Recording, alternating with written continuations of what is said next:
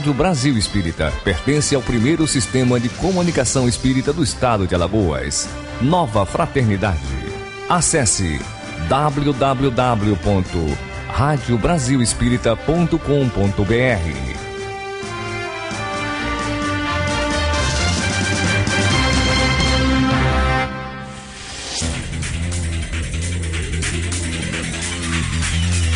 Márcio Eduardo e Olga Miranda comandam a partir de agora, na Rádio Brasil Espírita, Espiritismo em Foco. Programa de debates e entrevistas com a participação do ouvinte.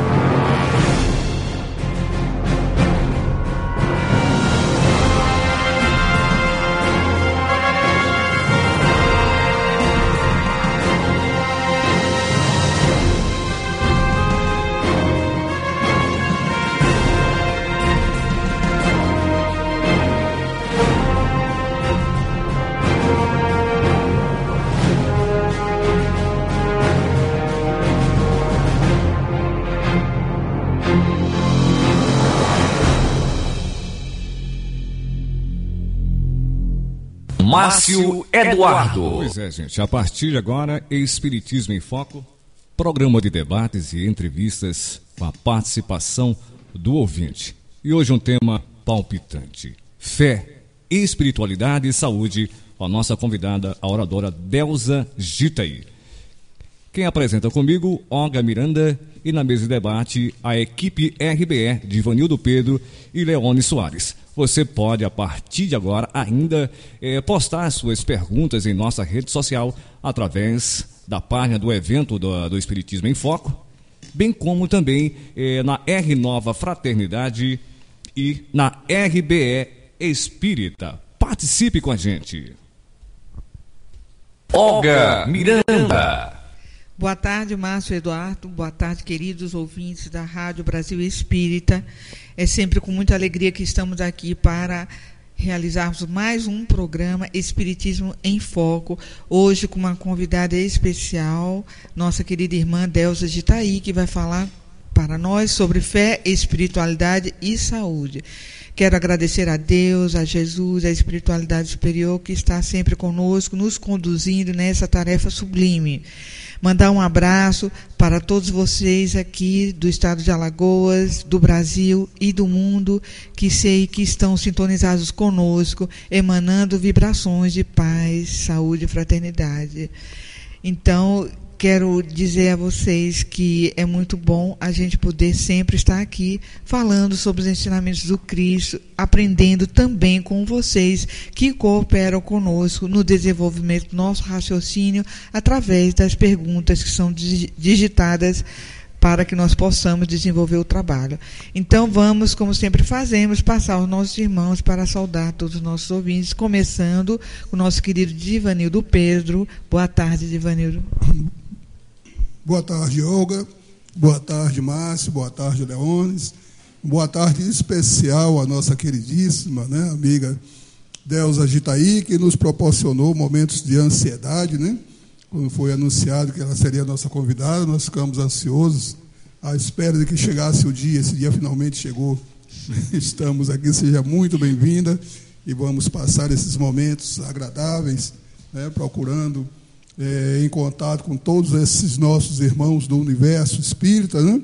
termos mais um pouco de esclarecimento sobre a doutrina de Jesus através da doutrina espírita. Queremos também mandar o nosso abraço, nosso beijo fraterno para todos os que estão conosco antenados neste momento, em especial né, para o nosso grupo que está agora crescendo, né, o grupo de dança de salão do SESC.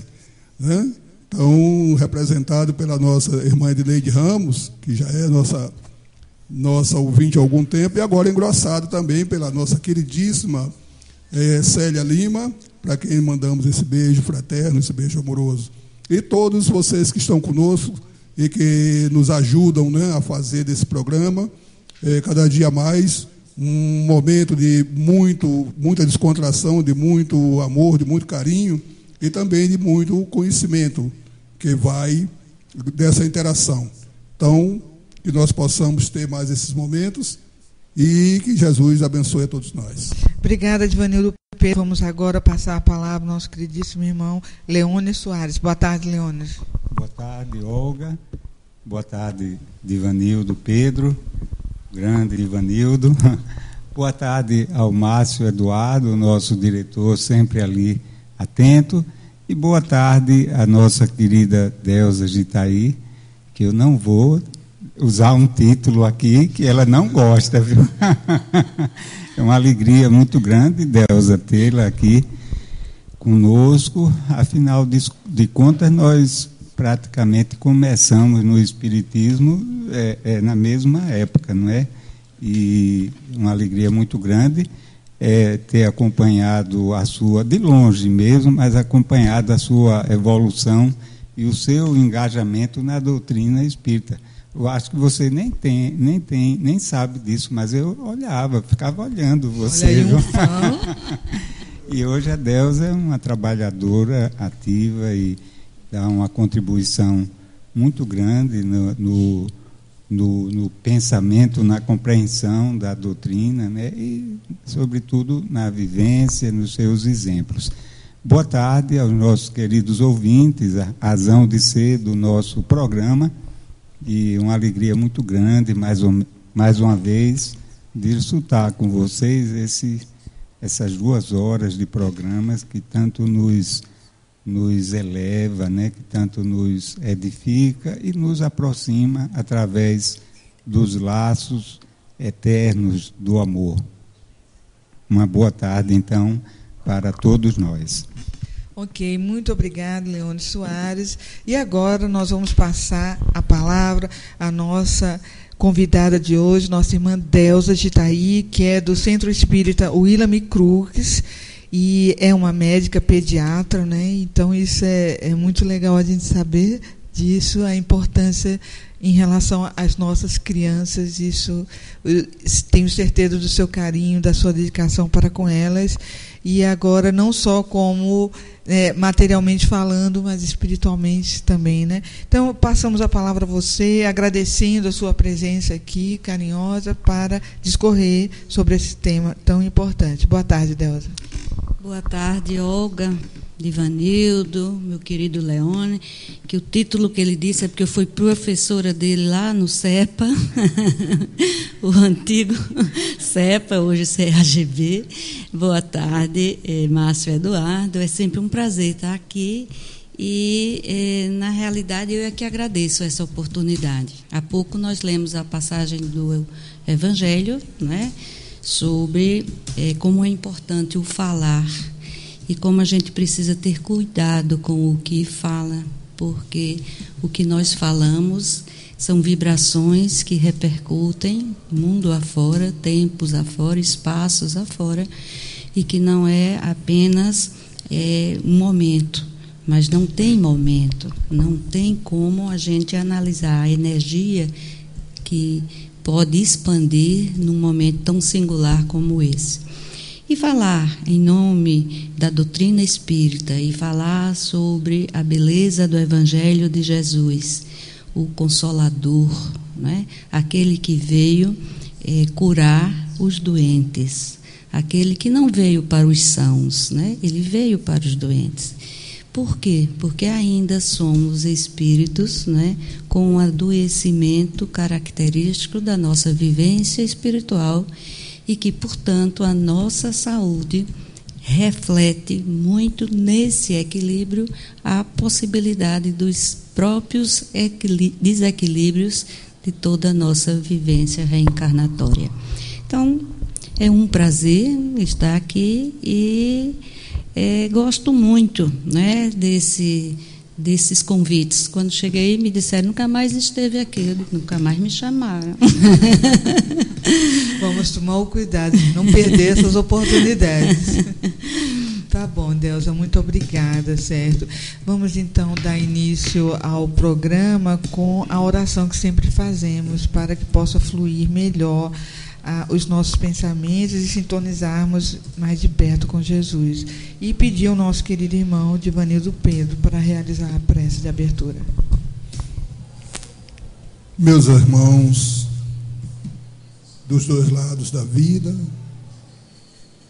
nesse momento singular em que estamos iniciando mais uma divulgação dos evangelhos de Jesus, dos ensinamentos que esse mestre inesquecível nos deixou. Possitamos todos a nos unir em pensamentos, liberar nossa mente para somente receber a figura meiga, a figura amorosa do Cristo, que novamente nos recebe porque nos viramos para Ele. Ele que está sempre atento às nossas recordações, aos nossos chamamentos. E o invocamos lhe pedindo que abençoe esse ambiente, que nos abençoe a cada um de nós que estamos juntos neste momento, abençoando os nossos lares, nossos familiares, nossos amigos, nos deixando essa ternura, essa paz, essa harmonia e principalmente a boa vontade, o amor, para que a cada momento possamos mais e mais nos devotarmos uns aos outros, esclarecendo, auxiliando, abraçando, estendendo a mão. Abençoando este programa e nos fortalecendo através dos seus prepostos, dos nossos benfeitores espirituais nos intuindo, para que possamos fazer desses momentos momentos de sabedoria, momento de descontração, momento de muita luz derramada.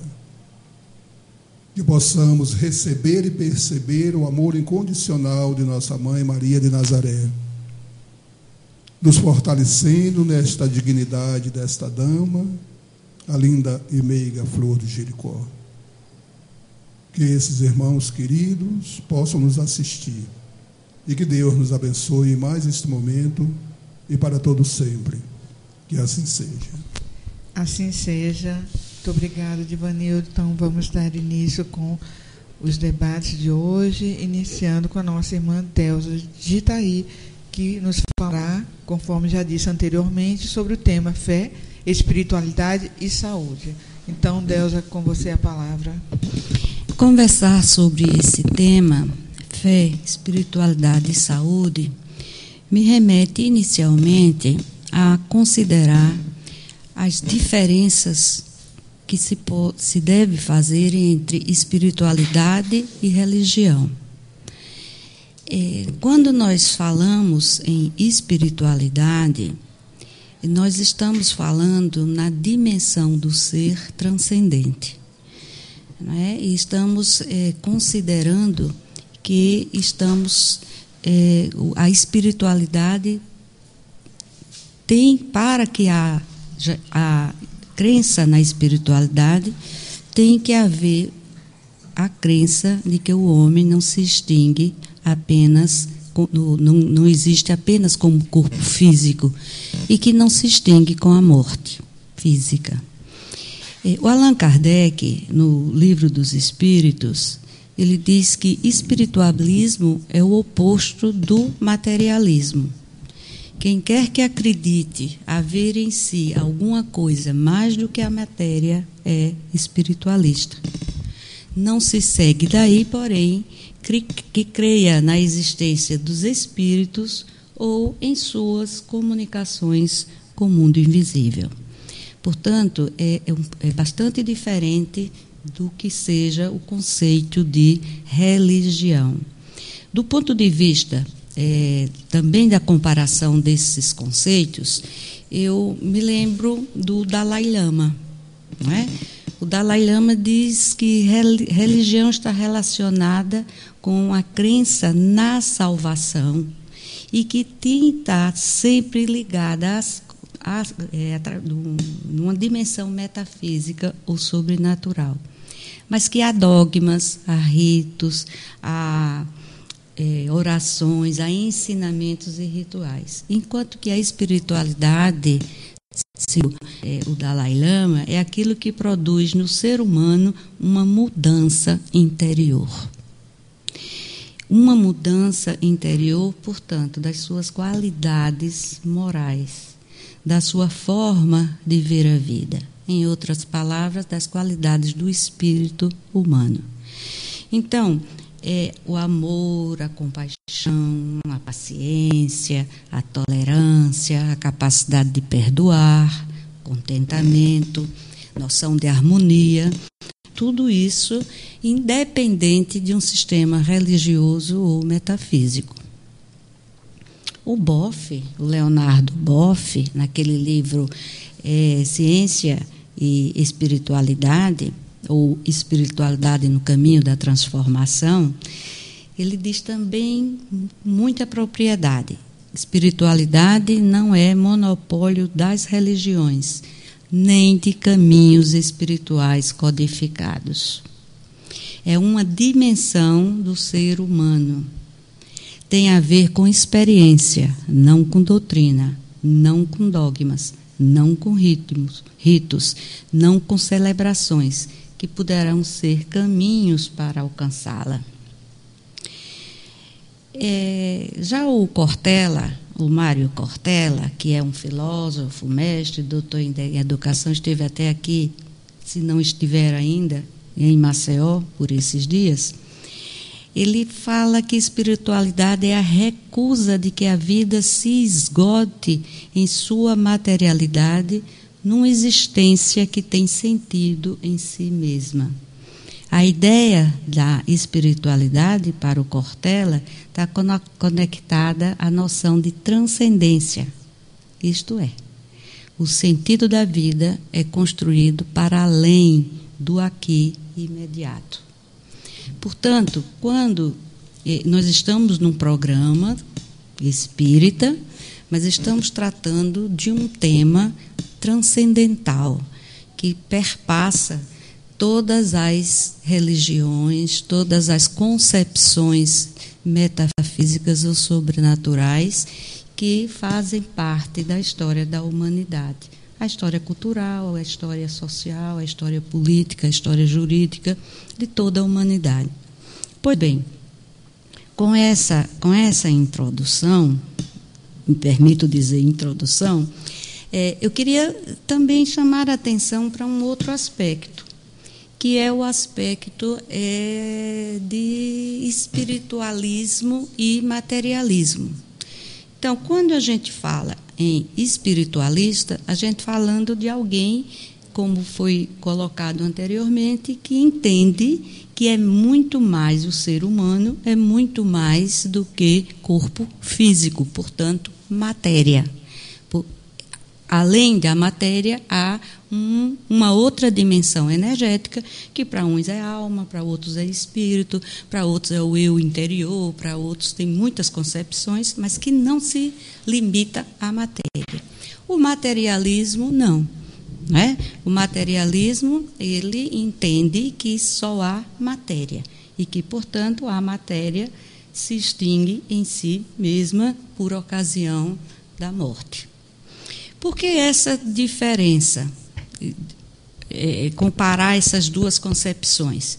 Porque, na realidade, não adianta se estar falando, por exemplo, de saúde e espiritualidade sem lembrar que, do ponto de vista da concepção atual de saúde, é uma concepção fundamentalmente materialista do ponto de vista da sua evolução cartesiana. Não é?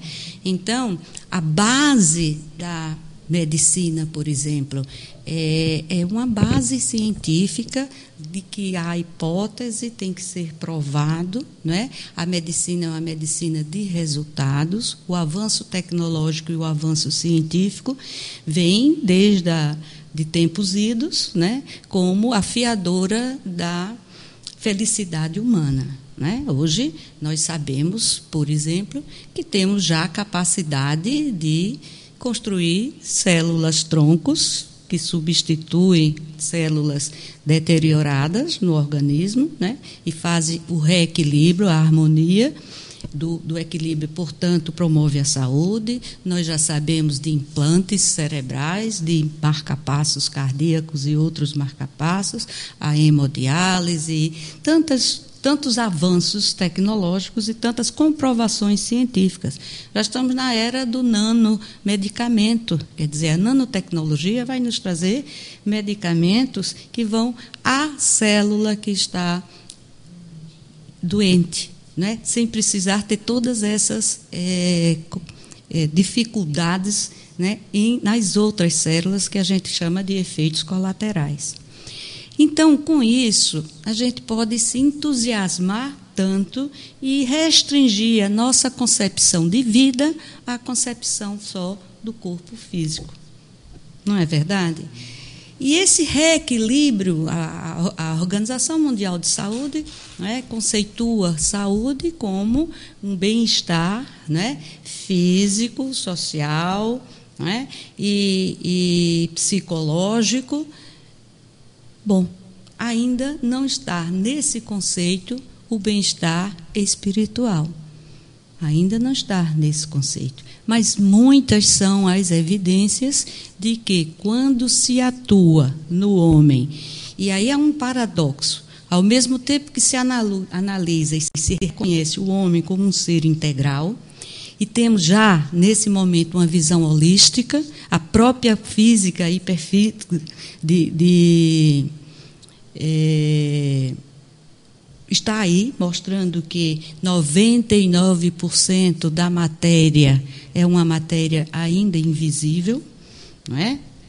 1% é matéria visível, então existe algo, uma matéria que ainda não se conhece, que quando perguntar, quando a, é, Kardec consultou no Livro dos Espíritos, em 1857, questão 22, ele fez a seguinte pergunta: Define-se geralmente a matéria como sendo o que tem extensão, o que é capaz de impressionar os sentidos, o que é impenetrável. São exatas essas definições? E a resposta é surpreendente para aquele tempo e ainda para hoje. Né? A resposta é a seguinte: do ponto de vista, do seu ponto de vista, elas os são, porque não falais senão do que vos conheceis. Mas a matéria existe em estados que ignorais. Pode ser, por exemplo, tão etérea e sutil que nenhuma impressão vos cause aos sentidos. Contudo, é sempre matéria. Para vós, porém, não o seria.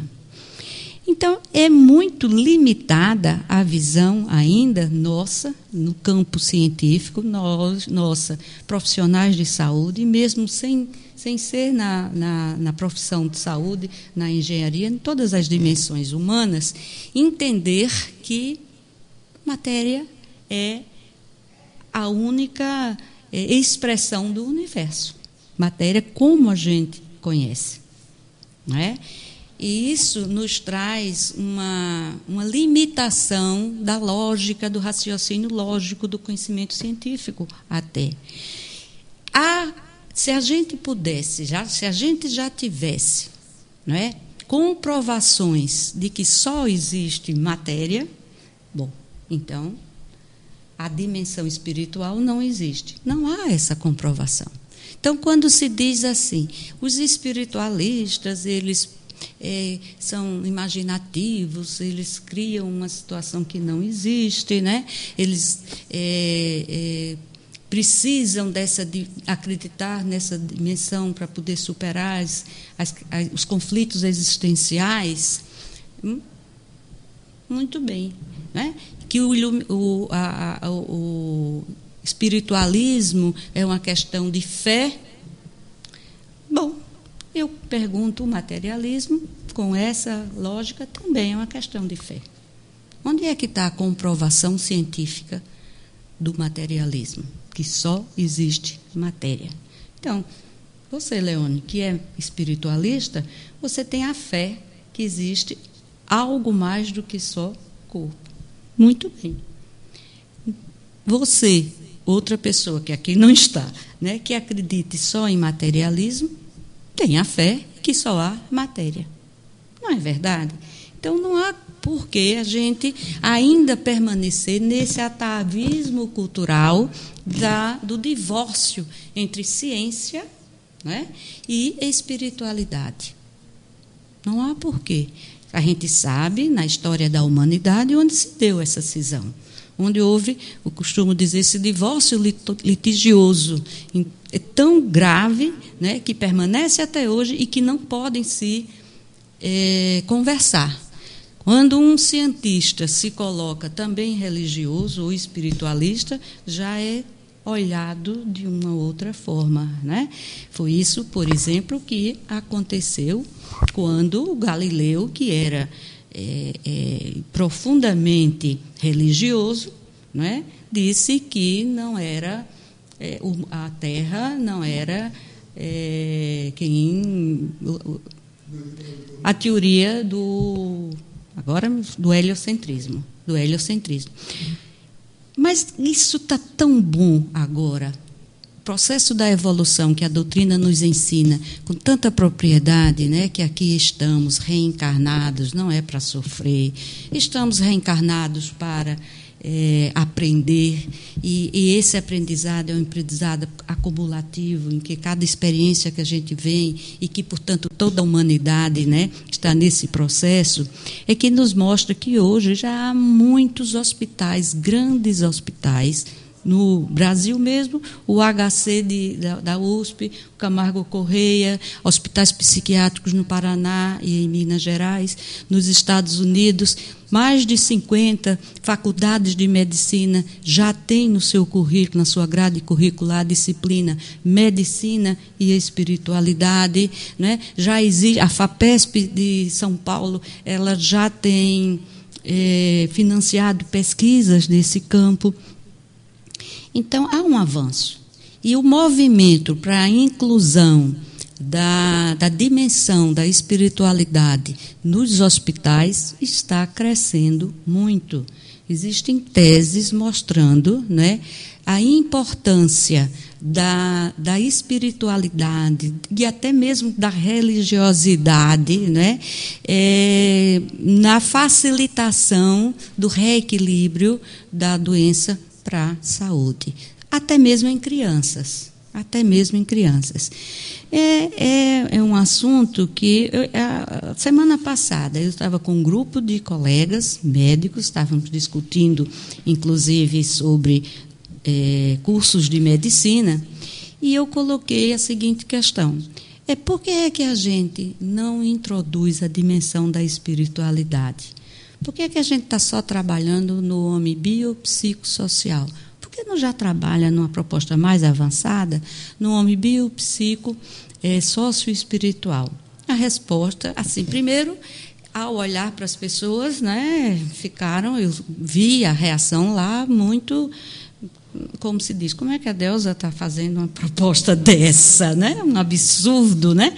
Desses. E, e em seguida uma das pessoas e depois as outras disse, não, a gente não deve misturar religião com ciência, não é? Gente moça, gente da época. E eu fiquei, né, novamente pensando quanto a gente tem ainda de aprender Quantas vezes a gente tem que perceber não é que a gente não é somente isso, que a gente não tem por que esconder e fazer esse paradoxo. Eu acredito que nós somos um homem integral, que temos a dimensão. Isso, é. Oro, vou para o meu culto religioso, vou para a minha expressão religiosa, mas não devo ser religioso quando eu estou tratando da ciência. Ou com a ciência, né? É, uma coisa que me chama a atenção nesses estudos, por exemplo, é o curso de psicologia da maioria, de grande parte das, das universidades brasileiras. Não se fala em Jung. Jung não é, é motivo de estudos. Né? Jung é assim, existiu. Jung foi discípulo de Freud, brigou com Freud. Eu estou falando de uma forma muito simplista, não é assim, não é? Mas não se dedica à descoberta e à, à, à maravilha que foi Jung. E o Leonardo Boff até resgata isso, a importância do, do Jung, quando ele destaca a sua espiritualidade, a sua visão de Deus, os seus estudos sobre o mundo não físico, né? e que é a realidade. A gente, por que esconder essa realidade ficando no materialismo, cientificismo, cientificista, sem ter a postura científica de procurar saber? O cientista é aquele que procura respostas, que vê que há uma questão. Vejam bem, William Crookes, por exemplo. Veja bem, o IBGE de 2002, de 2000 do Brasil, ele mostrou que 97% dos brasileiros dizem acreditar totalmente na existência de Deus. Gente, 97%. 3%, portanto, seria materialista. Diz também, e aí olha que coisa engraçada: 75% acredita no diabo que é outra dimensão também da espiritualidade. E que é muito importante que a gente possa entrar nessa questão da crença em relação à saúde. Porque, do mesmo jeito que eu, acreditando em Deus e pedindo a Deus né, para melhorar, para me reequilibrar, eu acreditando no diabo, vou me sentir deprimido, não é? é? Culpa, processo de culpa, o processo do pecado, porque eu fiz, é porque eu estou com o diabo. Então, é uma questão complexa, mas que está aí. Faz suicídio, depressão crônica, né? É, é, está aí. A gente não pode é, é, fechar os olhos para essa realidade. A gente está falando gente, a gente está falando de pessoas. O Jung é, disse, eu tenho até assim, um pregadinho na minha frente, diz assim: conheça todas as teorias, domine todas as técnicas, mas ao tocar uma alma humana, seja apenas outra alma humana. Não é? Beleza, quer dizer, você pode saber muito, mas você não pode, você não tem, pode não ter a sensibilidade de ler um olhar, um, um, uma forma de sentar, um comportamento, uma expressão do outro, que vai indicar muito mais do que ver como é que está a pressão, a febre, sem descurar disso, evidentemente. Né? São complementares. Eu já estou é, no final né, do meu tempo, já tinha tanta coisa para falar sobre isso, meu Deus do céu. Eu queria só falar na questão do estresse. Um minutinho posso na questão do estresse. É, o estresse parece ser agora a, a questão do momento, ponto chave, né? Todo mundo, ah, estou tão estressado, e aí, por causa do estresse, fica irritado, depois fica deprimido, depois não sabe nem ouvir as pessoas, porque estou estressado, essa vida é tão estressante. O estresse é ótimo. O estresse é um mecanismo que a gente tem de sobrevivência. Não é? é através dele que a gente tem o nosso sistema de alerta. A gente tem um perigo iminente. O que é que acontece? Nosso sistema endócrino, neuroendócrino, libera hormônios para que a gente supere aquele perigo. Adrenalina, cortisol, principalmente. Né? Então a gente, o coração fica batendo mais forte para poder o sangue circular mais, para poder ir para as pernas, para os braços, para a gente lutar ou correr. Esse é o mecanismo do estresse. Pois bem, há experiências mostrando é, que as pessoas que permanecem é, com ressentimentos, com raivas, com ódio, permanentemente é, em estado de ira, né? o que, é que acontece? Está permanentemente com esse sistema ativado.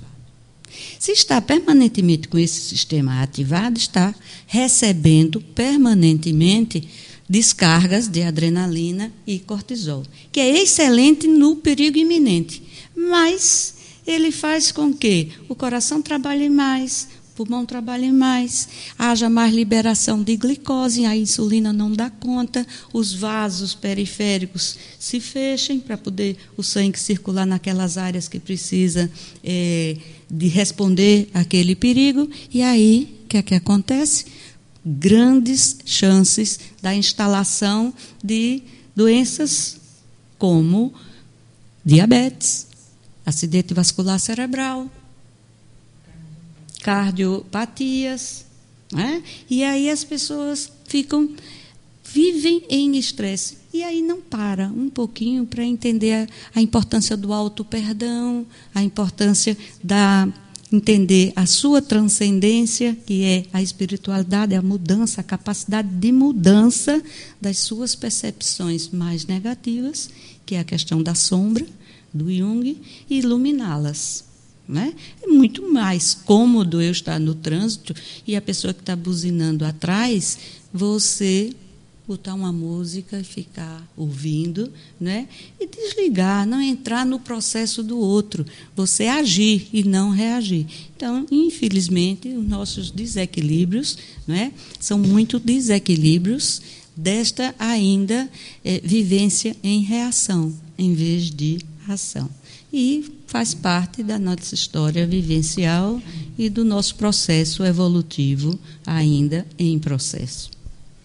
É maravilhosa sua exposição. É, temos vontade de ficar ouvindo aqui por muito tempo, mas temos uma regra aqui e vamos perguntar aos debatedores se alguém gostaria de falar um pouco sobre o tema de Vanildo Pedro.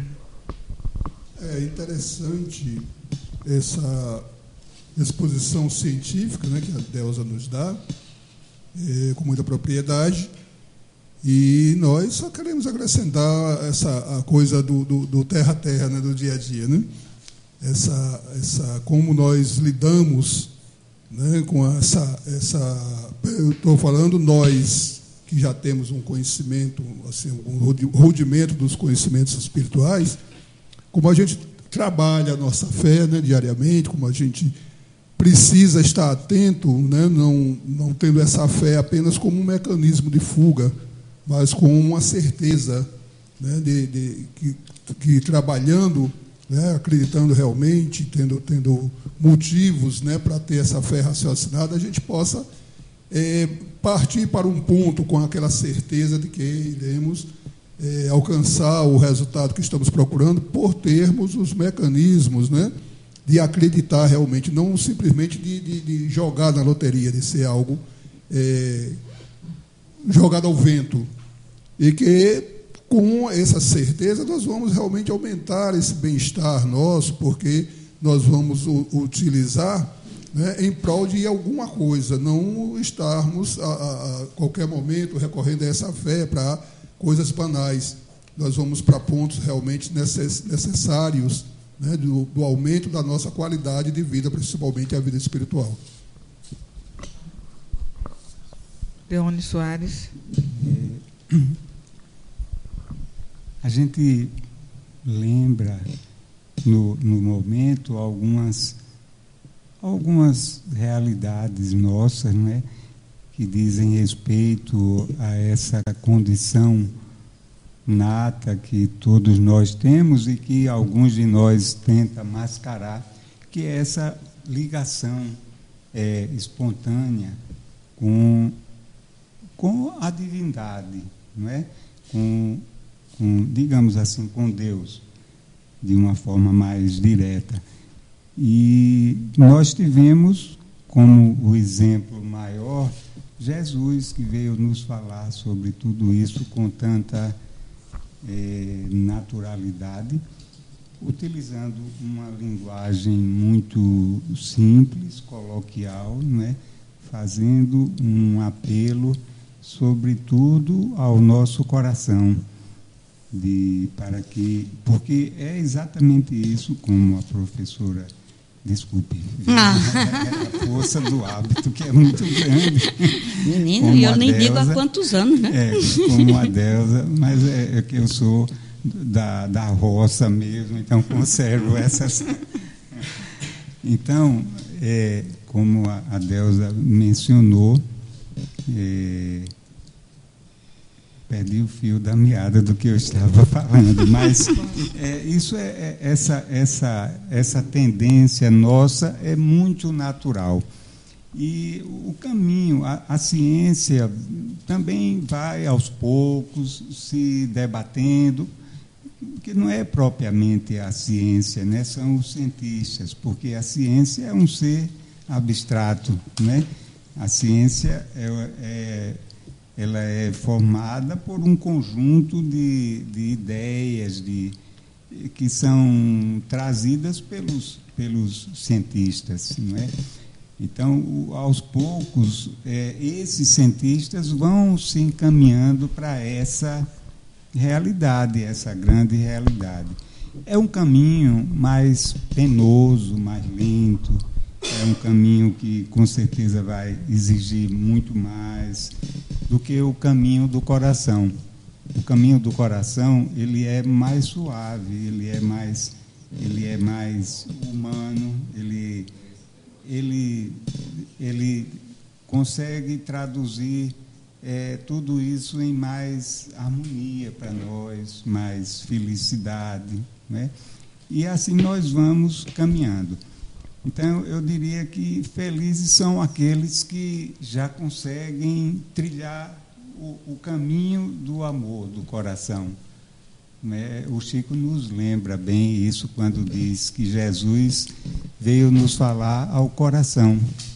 Jesus não veio trazendo nenhum, nenhuma teoria filosófica ou científica algo assim. Ele veio falar diretamente ao coração. E, e, nós estamos buscando alguns já através do coração. Não vamos colocar a fé, porque a fé é uma coisa, é, digamos assim, que é muito, muito relativa. A gente tem fé, é, a gente tem fé, a fé natural, religiosa, mas a fé também em outros valores, em outras em outros aspectos da vida, né? Mas o fato é que nem sempre nós utilizamos é, esses valores que são intrínsecos nossos, né? Para uma construção de um estado íntimo de consciência e de felicidade.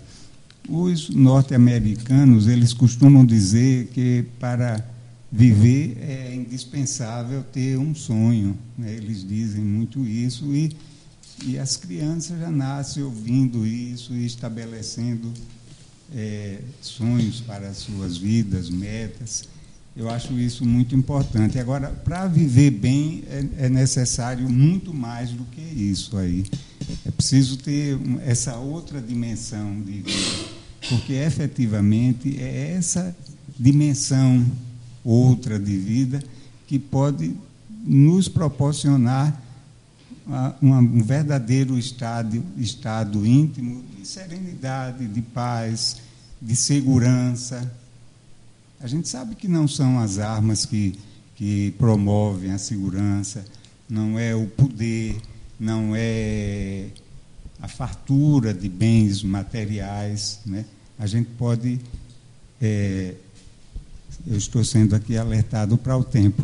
A gente pode caminhar muito por esse lado aí, mas de uma forma equivocada, porque efetivamente o que nos, nos, nos, nos proporciona essa segurança, essa serenidade, né? É, é exatamente o conhecer a vida no sentido mais amplo. E a a gente tem que falar em espiritismo aqui, não pode deixar de falar. E o espiritismo nos proporciona uma chave para a busca desse conhecimento, desse que resulta numa saúde integral, uma saúde ampla, não só a falta de doença, porque, eh, na verdade, as nossas doenças são manifestações de desequilíbrio do espírito. Né?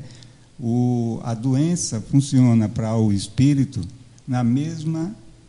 É, a doença física, ela funciona para o espírito na mesma forma que a febre funciona para a doença é, física. Né? A febre indica o quê? Uma está alertando para alguma anormalidade no seu organismo. E a doença em si, ela aponta para uma realidade espiritual, né? uma, para a necessidade de uma mudança de vida, de postura, de, de condicionamento interior, né? a busca de a indicação de buscas de caminhos novos para que a gente possa restaurar é, essa saúde integral que todos nós necessitamos. Obrigado. Ok, Leôncio, eu peço desculpa pelo controle do tempo, é porque realmente a regra aqui nós temos que falar, tem, tem um tempo limitado a fim de possamos dar ouvidos aos nossos queridos participantes do programa.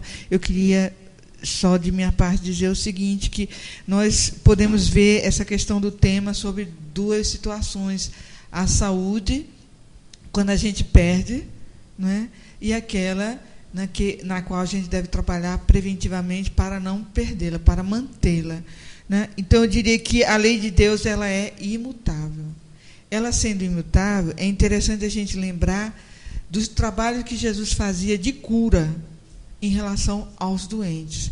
Então Jesus, ele não utilizava, não era de magia, nem de, como a gente diz, milagres. Em si, ele manipulava elementos da natureza, do fluido universal, né, do, da sua capacidade de, de transformação desses fluidos para estabelecer a cura nos pacientes cujo pai permitia que fosse restabelecida a saúde. Então, nesse sentido, eu diria que está faltando muito a gente trabalhar o conhecimento das leis universais, das leis da natureza, que tanto foi abordado aqui por todos nós. Precisamos entender e trabalhar essa questão da espiritualidade, quando Deusa sugeriu aí no trabalho e que, que ela exerce com os amigos, amigos, né? então eles compreenderam espiritualidade como é, doutrina espírita, única e exclusivamente, esquecendo que existe uma série de coisas na ciência ou no mundo, na natureza, que nós ainda desconhecemos. Então, quando nós fechamos a porta da possibilidade do conhecimento, da ampliação, nós estamos é, agindo iguais os nossos ante antepassados, que não consideraram que a Terra poderia ser redonda, não consideraram que pudéssemos falar ao telefone, a distâncias, né? e não consideraram que pudéssemos voar. Então, estamos fechando a porta ao conhecimento, né? restringindo a, a, a, nossa, a nossa limitação àquilo que já foi descoberto. Então, é nesse sentido que nós, como espírita, nos preocupamos, porque não queremos dizer que nós, espíritas, somos os donos da verdade, mas que Allan Kardec, através da espiritualidade superior, já trouxe várias revelações que foram, no passado do tempo, sendo referendadas pelos cientistas. Está aí a descoberta da menor partícula é, em relação ao átomo então, nós temos visto se confirmarem tudo aquilo que foi dito pelos Espíritos no livro dos Espíritos, através do, dos mensageiros de luz. Então, é essa compreensão que nós devemos ter, que essa saúde ela tem que ser buscada em todos os sentidos. Então, nós falamos de corpo físico, de mente, de espírito. Então, nesse sentido, devemos buscar também a questão preventiva. Então, quando a gente fala da questão preventiva, a gente vem é, dando essa importância do conhecimento sobre o nosso Pai, o grande Criador. Porque a gente não pode é, olvidar, não pode esquecer que o nada não cria o nada. Então, algo criou tudo isso que nós temos. Então, tudo que nós temos na, na natureza, ela é, é, como é manipulada, ela é anexada uma partícula à outra para gerar eleme os elementos que formam tudo que nós conhecemos, que formam a cadeira, que formam a mesa, que formam o sofá, que formam o computador. Né? Então, existe muita coisa a ser descoberta.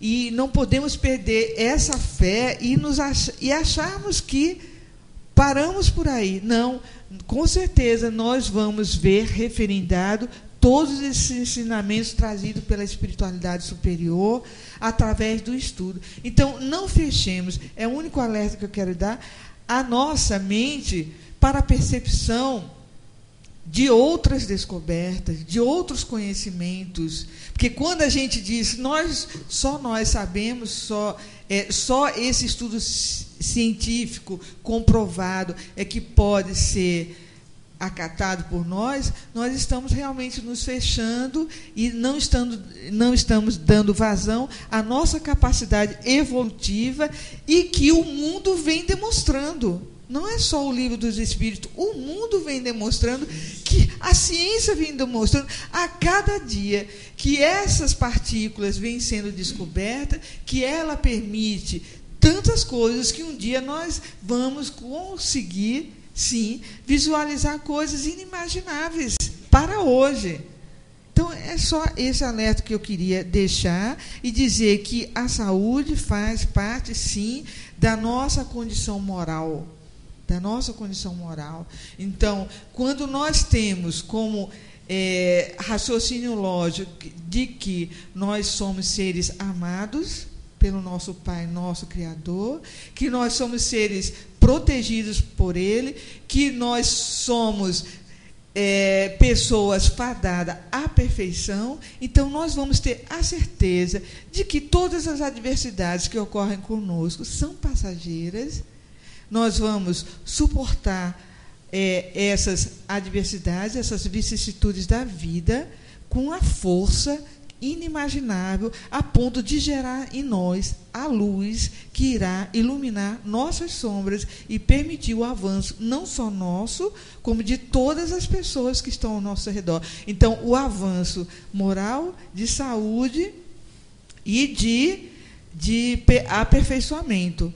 Tá certo? Então, era essa contribuição, já também aqui é, demonstrado que está ultrapassando o horário. Eu agradeço então, vamos agora passar à participação dos nossos ouvintes que estão ansiosos também para con contribuir. Márcio Eduardo. Pois é isso, Olga. 11 perguntas, acabaram, estamos com 11 perguntas, e chegando mais perguntas aqui, através da Cláudia Galenberg, lá em Campinas, é, dos nossos ouvintes. Vocês ainda podem postar em nossa rede social, através da R Nova Fraternidade, bem como também pela RBE Espírita. Baixe o aplicativo dos, em seu celular, em seu aparelho móvel da Rádio Brasil Espírita. São quase 10 mil aplicativos baixados. Tenha também o seu. O aplicativo ele é gratuito. Primeira pergunta da tarde de hoje é de Samuel de Maceió. Como a fé pode aumentar a espiritualidade da criatura e agir positivamente na saúde das pessoas? É uma pergunta extremamente importante e também um pouco complexa, não é? é discorremos um pouco sobre a espiritualidade e é a fé. Na realidade, ela tem uma dimensão muito maior do que a gente pode é, imaginar sem a espiritualidade. Do ponto de vista da fé como crença, e do ponto de vista da fé como uma necessidade inerente ao homem. Então, o homem precisa ter fé no futuro. O homem é o único animal capaz de é, criar o futuro. É, não, ele pode antecipar, inclusive, a dimensão futura. É? E isso é fé. Isso é transcendência, isso é capacidade de ir além. E eu não estou falando só ir além do ponto de vista físico, material, ir além, sim, do ponto de vista espiritual. Então, quando a gente fala em fé e espiritualidade e como aumentar a fé num momento de, de dificuldade, né, e que a saúde está eh, comprometida, eh, primeiro a gente tem que lembrar que a relação entre as pessoas é uma relação de uma vibração importante do ponto de vista das relações afetivas. É, eu não posso i, i, me imaginar é, com fé que ficarei boa se eu não tenho a possibilidade de estar entre os meus. Os meus laços afetivos, eles me dão a importância, a significância da minha vida. Esses laços afetivos, mesmo que a pessoa não tenha ninguém do ponto de vista de proximidade familiar e de consanguinidade, se efetiva também na relação médico-profissional de saúde. Então, se eu tenho um acolhimento, se eu me enxergo sendo uma, uma importante na concepção de quem me está atendendo, porque no momento da relação médico-paciente, ou profissional de saúde e paciente, os dois estão fragilizados. Em que pese que o profissional sabe mais, mas também está fragilizado por saber mais do ponto de vista científico, mas quase não sabe do ponto de vista do paciente. O paciente é que sabe o que está sentindo. O paciente é que entende as suas dores. Então, já nesse momento, é importante que o paciente se sinta acolhido, que o paciente se sinta ouvido, que aquele que está sofrendo, ele precisa, naquele momento, ter toda a assistência, todo o suporte, não apenas do ponto de vista do suporte técnico-científico, mas do suporte de se entender gente. Né? Esse entendimento ele é importante desde a anamnese. Há estudos mostrando, por exemplo, o HC de, de, da USP, que na anamnese é, deve constar a vivência espiritual do paciente, para que a abordagem ao paciente já se faça também através da perspectiva de ampliar a sua crença, a sua fé no sentido da revigoração, né, do revigoramento, melhor falando, no restabelecimento da saúde. Então, você é, há hospitais, né, aqui no Brasil, nos Estados Unidos, na Inglaterra, no Canadá, que já adotam, além da anamnese espiritual, práticas durante o processo que elevam o, o espírito, elevam o eu, o eu interior, por exemplo, através da meditação através da posição das mãos, através das, dos, das rodas de conversa. É, quando a gente se lembra, por exemplo, do, do movimento do AA, o que é isso? Rodas de conversa, né? em que a, a espiritualidade está presente através da necessidade de trocas afetivas de experiências para a superação de todos. Não é? E isso tem sido utilizado e tem sido demonstrado. Em relação à, à doutrina, então, a meditação, a, a, a, fé no futuro, a fé em si mesmo, né? procurar é, é, demonstrar ao paciente, fazer o paciente reviver, que já passou por outras situações bem comparáveis, bem semelhantes, e saiu delas e conseguiu superar e voltar né, a uma outra condição de certo equilíbrio ou de manutenção de certo equilíbrio nas, nas chamadas doenças crônicas.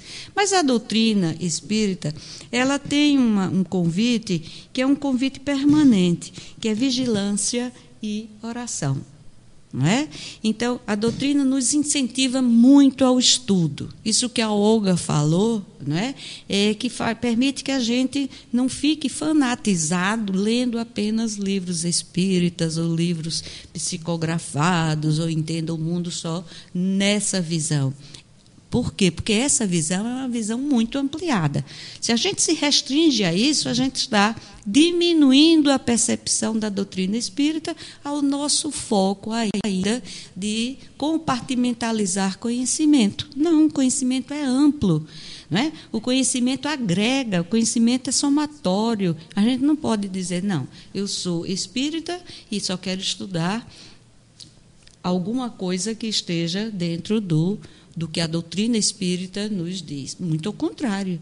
Quando a gente estuda as outras coisas, a gente vê como a doutrina espírita já nos trazia né, sementezinhas, já nos traziam observações que a gente consegue fazer a configuração maior. Então, a vigilância que a doutrina nos recomenda não é vigiar o outro, é vigiar nós mesmos, né? A gente se perceber, né? Se reconhecer nas nossas fragilidades e se reconhecer nas nossas potencialidades, né? Se reconhecer filho de Deus, foi isso que Jesus veio nos mostrar. Jesus veio nos dizer que Deus é amor, Deus é Pai, Deus é misericórdia suprema que a gente nem consegue entender. Deus é bondade suprema e principalmente a justiça. Mas não é aquela justiça de olho por olho, dente por dente. Se você pensar errado, você vai adoecer. Se você fizer errado, você vai ficar culpado e você não tem jeito. Não é isso. Né? É justiça com amor. Sim, a gente ainda está, ainda está num momento evolutivo que tem pensamentos que não são lá tão lisonjeiros para a gente, né? que tem atitudes, que tem comportamentos, que a gente. Paulo de Tarso. Né? Coisa linda quando ele disse que queria fazer. É, faz um bocado de coisa que não queria mais fazer. E, ao mesmo tempo, ele diz: O Cristo vive em mim. Para que experiência mais transcendente mais de referência para nós do que essa? É?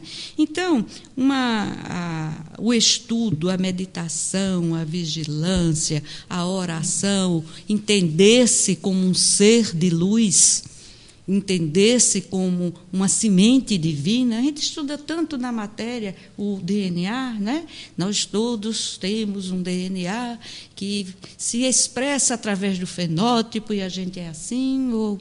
Mas e aí quando a gente fala de Deus? Será que a gente não é o DNA espiritual, a gente não é amor? É, a gente é amor.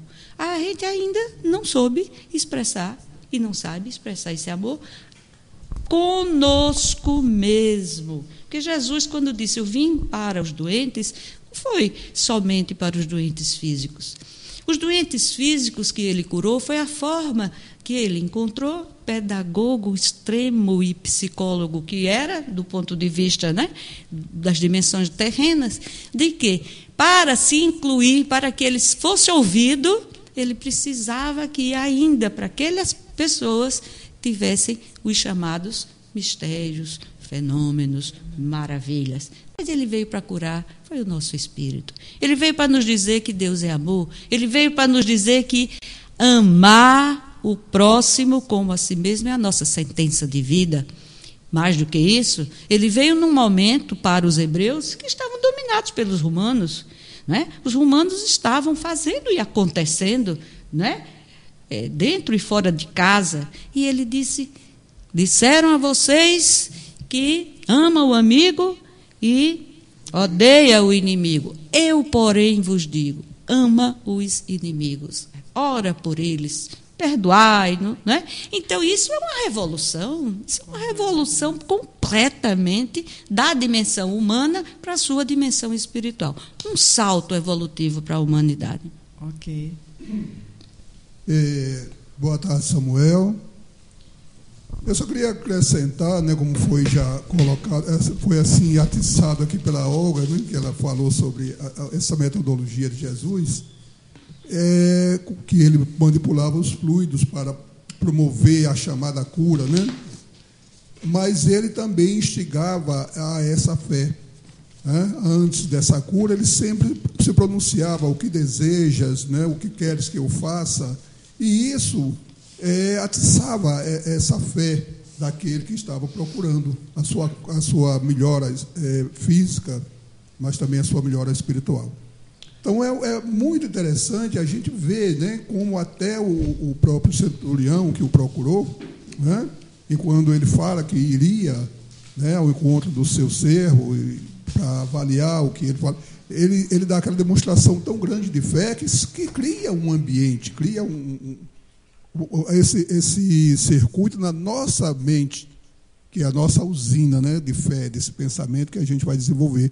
Então, com essa, com essa, com esse chamamento a, a, a nos abrirmos para a certeza de que aquele outro pode, tem condições de nos auxiliar, nós estamos promovendo exatamente essa chance de, de recebermos esse benefício.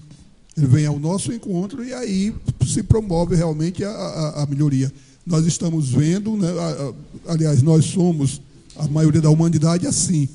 Nós vamos ao médico, nós vamos ao hospital, mas com a certeza de que esse benefício vem de fora para dentro.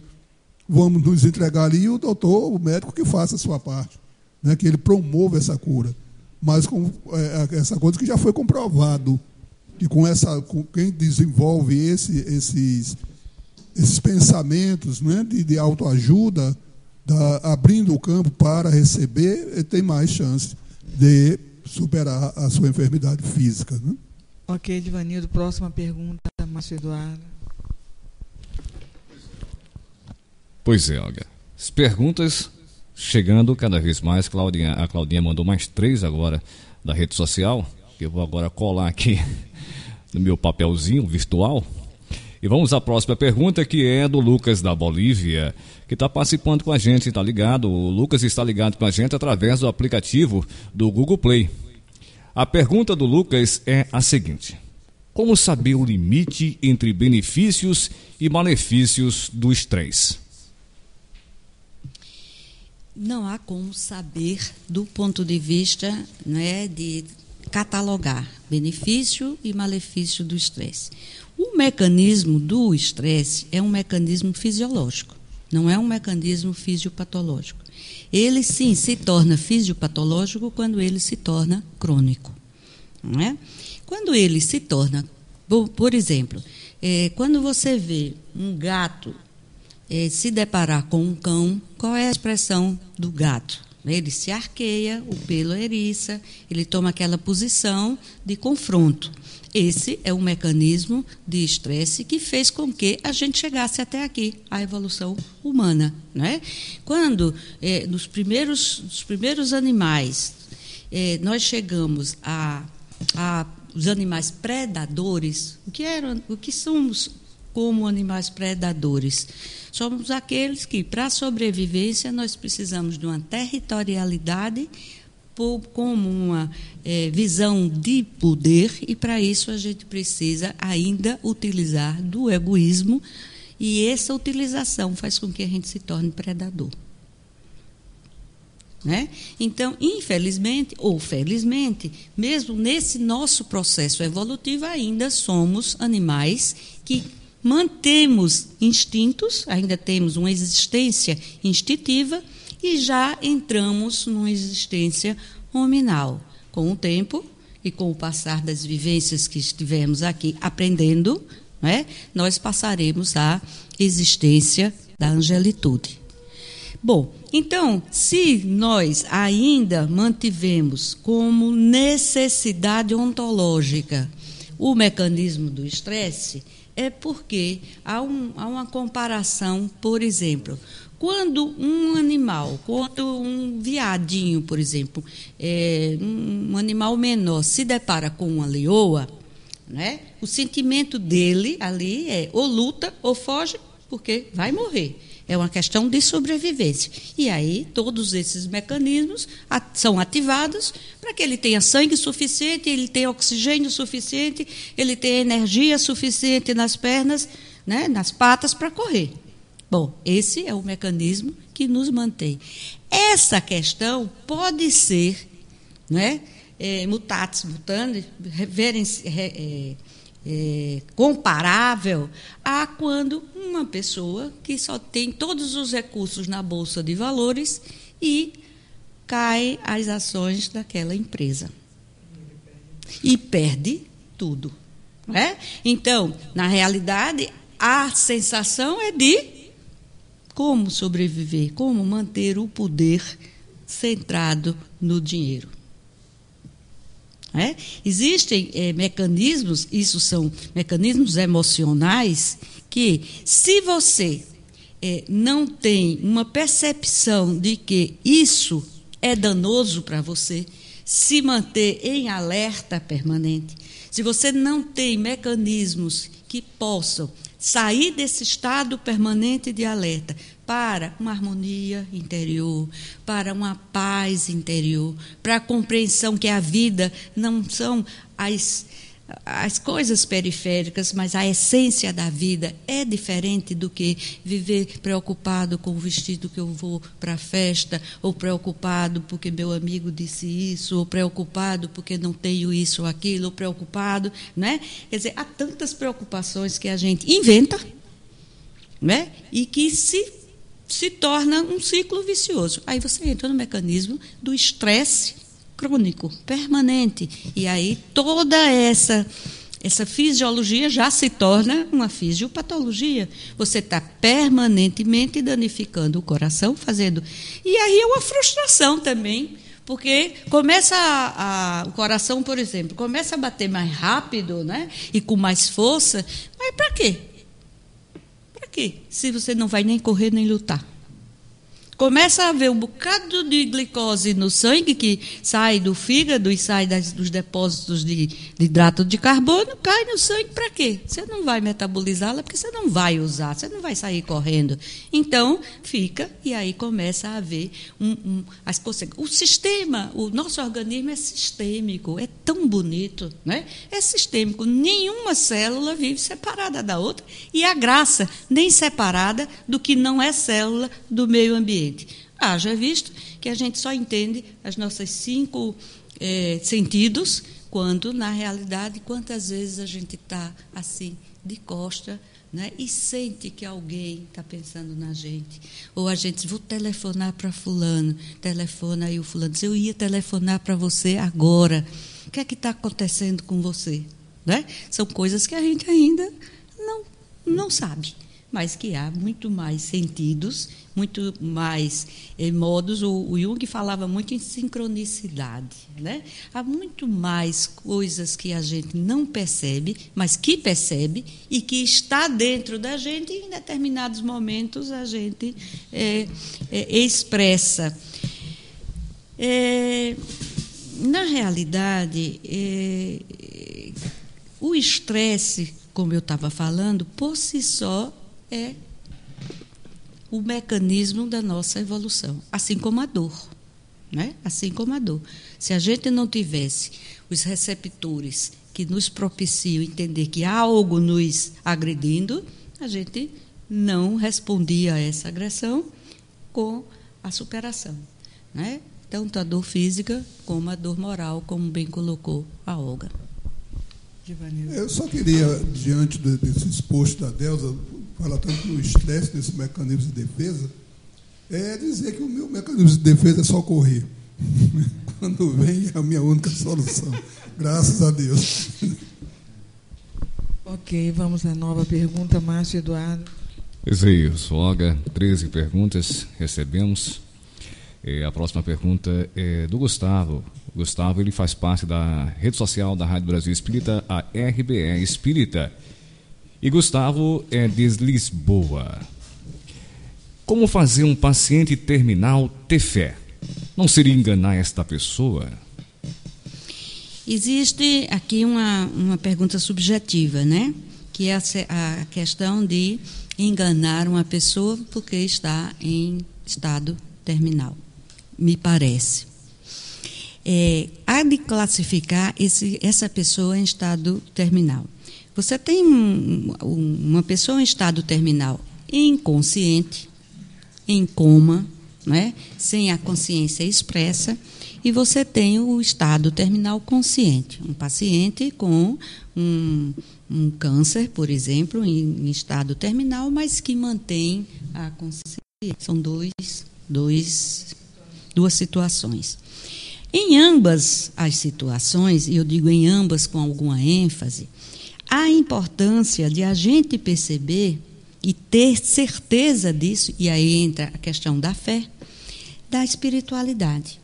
Que aquele paciente terminal está terminando a matéria, mas ele está continuando como consciência, introduzindo-se, por exemplo, na consciência cósmica, para alguns, como espírito, para a doutrina. Né?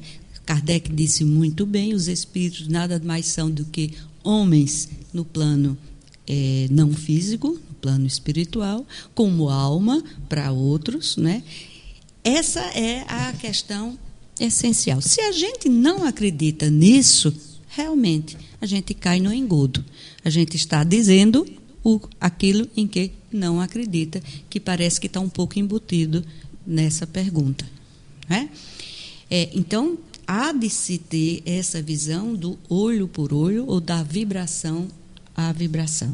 Se o paciente está em coma ou se o paciente está consciente, o que interessa nesse momento é ele ter a dimensão de que não há uma finitude na essência.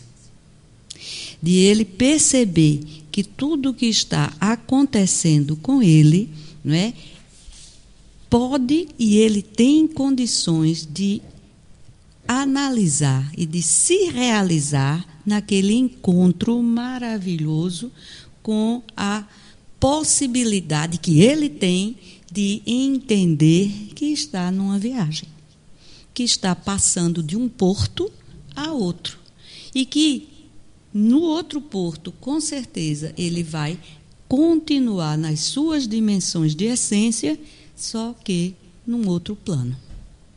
Essa questão não é a questão de, de a gente é, criar uma situação porque o homem teme muito a finitude.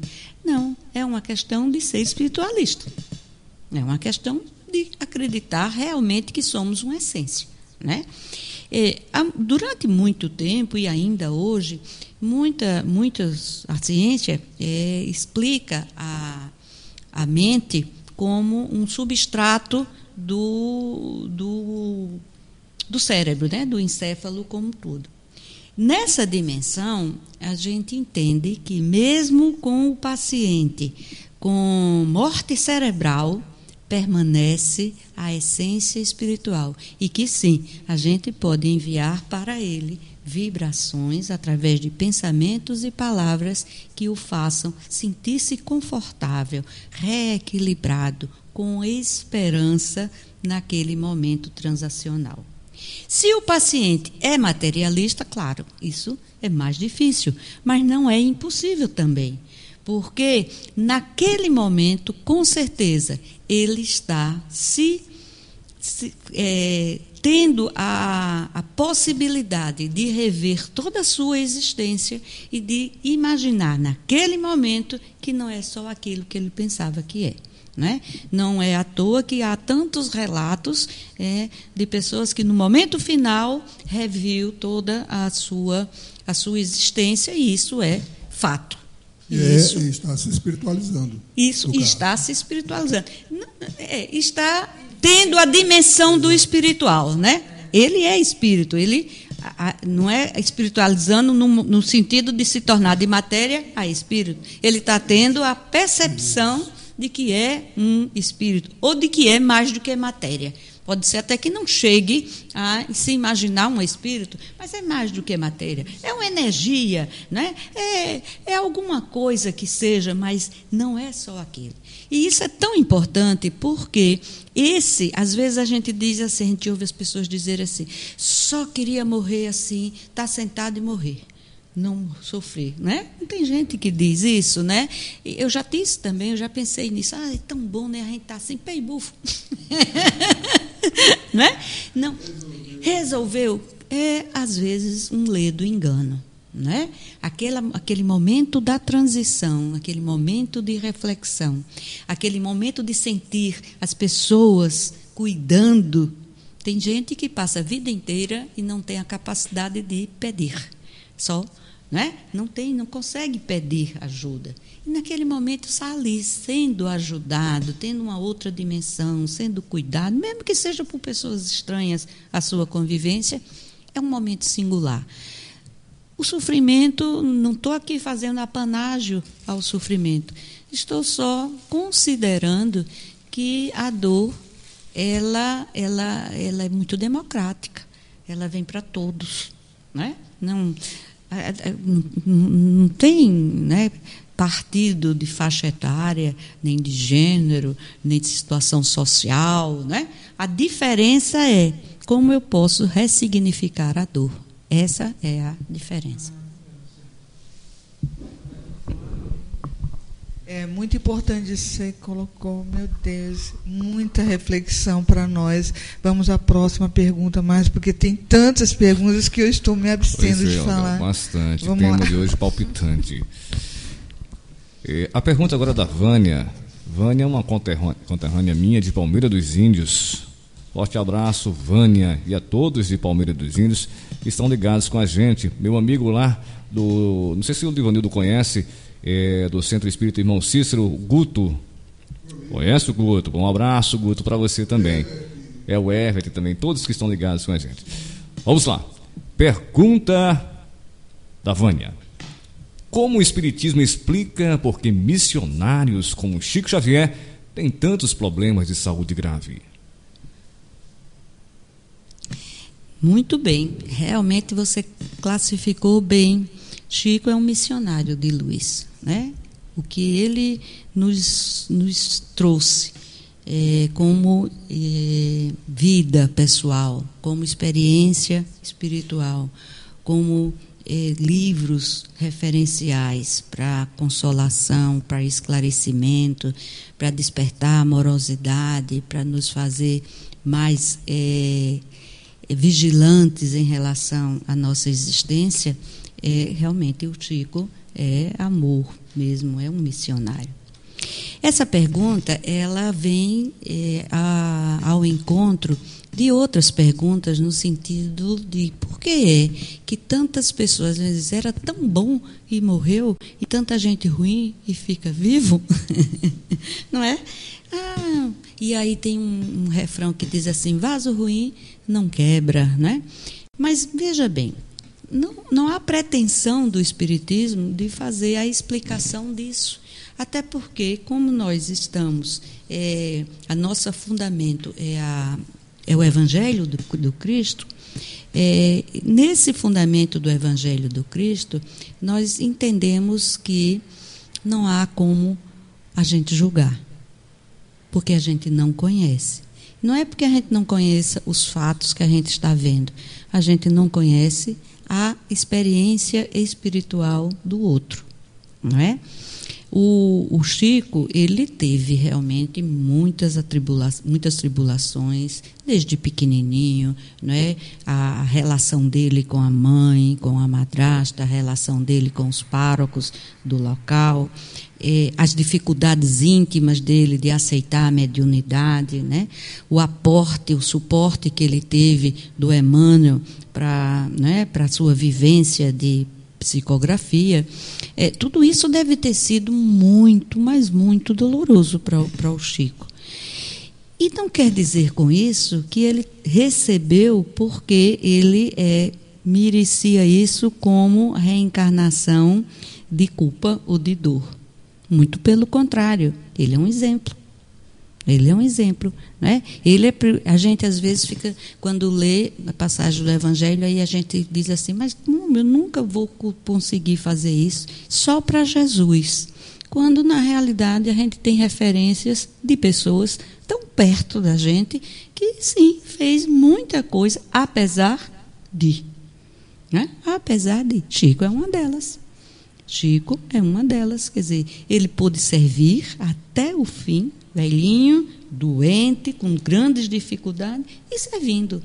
E transmitindo amorosidade e mostrando que a gente, para fazer o bem, não precisa ser rico, não precisa ter poder, não precisa ter saúde. Você pode estar deitadinho numa cama, muito doente, e mandar orações e vibrações, né? e, e, e, e para tanta gente. Você pode estar deitado numa cama e ser cuidado por alguém e ser generoso com quem cuida de você.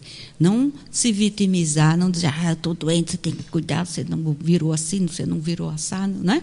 Então, o Chico não precisa explicar Por que o Chico teve isso? Quer que um, um exemplo?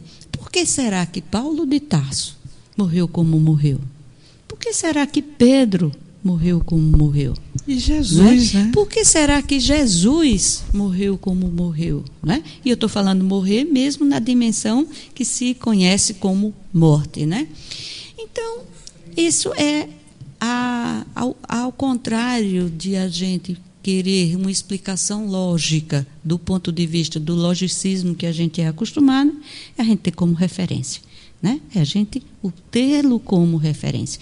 Chico sofreu muito, teve uma vivência eh, infantil, adolescente, profissional, de homem, de, de missionário, muita dificuldade, mas deixou uma grande lição apesar disso. E nós, o que fazemos? Ok. É, Vânia, boa tarde.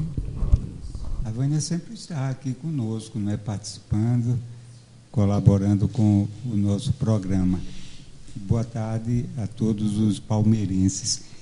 Nós poderíamos fazer, Delza, uma, uma digamos, uma ilação é, tendo como base os ensinamentos da doutrina espírita os ensinamentos do Evangelho também. É, nós sabemos que somos espíritos imortais e que tudo aquilo que nós fizermos de errado, nós teremos que resgatar, não é verdade? Então, o, e a misericórdia divina é, utiliza de um recurso em nosso favor. Quando nós não, não nos encontramos em condições de resgatar os nossos equívocos do passado, é, essa bondade divina permite que é, esse resgate seja feito num outro momento em que a gente esteja melhor preparado. É, então, isso funciona para que a gente resgate com energia, com, com força, com amor, com paciência e dê conta mesmo do que tem de ser feito. Eu acredito que seja o caso do Chico, não é? O, o foi permitido a ele alguns resgates de, suas, de seus equívocos do passado, né? e foi deixado para um momento onde ele tivesse mais melhores condições. E Chico fez isso muito bem. E eu pergunto, será que efetivamente o Chico era doente? Eu tenho as minhas dúvidas, né, desse entendimento em relação à doença. Porque a doença para nós, ela é muito mais uma consequência do nosso estado espiritual do que do nosso estado físico. Nós temos é, notícias de pessoas é, que a gente rotula como deficientes físicos, mas, no entanto, são pessoas extremamente dinâmicas, úteis, que realizam, que contribuem né, para a felicidade do outro. E, no entanto, outras que aparentemente não têm nenhuma, nenhuma deficiência é, e que são efetivamente paralíticas, porque são pessoas que não despertaram ainda para a necessidade do trabalho, a necessidade do servir, são verdadeiras, verdadeiros parasitas. Então, a gente pode levantar essa questão. Será que o Chico era doente? Será que o Chico era doente? Será que uma irmã Dulce da vida era doente? Então é uma, é uma questão para a nossa análise, para a nossa reflexão, né? E, e, ao mesmo tempo, para a gente perceber uma, a vida de um ângulo diferente desse que cartesianamente nós observamos. Ok, Márcio, próxima pergunta. Pois é isso. Vamos à próxima. Vamos ler duas perguntas agora. É, a primeira da Lívia, do Rio de Janeiro. Fé e esperança significam a mesma coisa? Adriane de Recife, a próxima pergunta. Forte abraço, Adriane, que está ligada com a gente, escutando através do Facebook lá no nosso play, que está lá na nossa página. As casas espíritas fazem algum tipo de trabalho com seus assistidos para trabalhar a espiritualidade dos enfermos? É, são duas perguntas que foram reunidas porque realmente elas se tocam, né? Fé e esperança e amor, que é a trilogia colocada por Paulo de Tasso para a gente, é, em síntese são a mesma coisa. Né? Você não pode ter esperança sem, não, sem ter fé. E se você não tiver amor, nem fé, nem esperança. É como um sino que né, não tem som. Na realidade, é, a questão da fé é uma questão mais é, intrínseca ao homem, mesmo que ele não reconheça. Por exemplo, eu não preciso ter, não, não, às vezes eu, não, eu acho até que não tenho fé, quando na realidade é porque eu não creio em algum ritual ou não me submeto a algum dogma. Isso não é falta de fé, né? é falta de submissão a determinado corpo de doutrina ou corpo de ritualística que eu não me adequo e ainda não posso. No entanto, eu tenho muita fé na vida. Eu celebro a vida. Eu tenho, eu construo a minha vida galgando um esforço, galgando um, um, os patamares de um esforço individual de ser melhor né? de querer contribuir com o outro, de fazer com que as, as, as amizades é, é, afetivas, os, os afetos se encontrem numa relação de prosperidade. Isso é fé. Né? É, há uma terceira visão, é a fé como graça. Né? Antes a gente sempre dizia, a fé é uma graça, nos é dado ter fé. Não, mas a gente tem que parar para pensar pelo menos com a propriedade que nos dá a doutrina espírita, que essa graça ela também tem que ser cultivada, né? É imanente ao homem ter fé e ter esperança e ter amor, né? Se a gente imaginar Deus, mesmo na nossa dimensão tão pequena de imaginação, ele acredita na gente. Ele acredita mais em mim do que eu mesma. Quando Jesus diz: "Amai o vosso inimigo", né? Ele estava tendo certeza. Ele não dizia isso brincando, ele tinha fé. Ele sabia que a gente poderia amar o nosso inimigo. A gente é que não acredita. Né? Mas como eu vou amar um inimigo? Só que Jesus sabia da nossa potencialidade e sabe. Então, ele tem fé em nós. E nós temos essa imanência de Deus da fé, da paciência, do amor, da esperança, que é uma fé construída. A fé raciocinada, que a doutrina nos convida, é aquela que faz com que a gente se permita usar o raciocínio lógico que somente o homem é dotado. É? Somente nós podemos ter uma, uma inteligência tal que possa, né, diante da vida, fazer perguntas e buscar respostas. E com essas perguntas né, elaboradas e as respostas que são também questionadas em novas perguntas, é que a gente foi construindo toda a sabedoria humana. É, isso só nós, homens e mulheres. No momento da nossa história em que isso foi cerceado, a gente perdeu muito de evoluir né? de se tornar, de, de, inclusive a evolução mesmo científica e tecnológica. Quando a gente não podia perguntar de onde viemos, para onde vamos, vamos e o que somos, porque estava tudo já resolvido, quem explicava isso, a religião explicava isso, e a gente não podia perguntar, e se perguntasse era herege, não é? Então a gente sofreu nesse momento uma dificuldade, mas a bondade divina e a paciência divina é tão grande que a gente saiu disso e vai para né, nos fortalecermos numa grande distensão do raciocínio lógico com a era né, cartesiana, com Newton, com todo o renascentismo que nos trouxe toda essa sabedoria atual. Agora, se a gente sabe disso, se os centros espíritas comungam dessa ideia, por que é que a gente realmente não está mais presente, né, divulgando, trazendo essa concepção nos hospitais?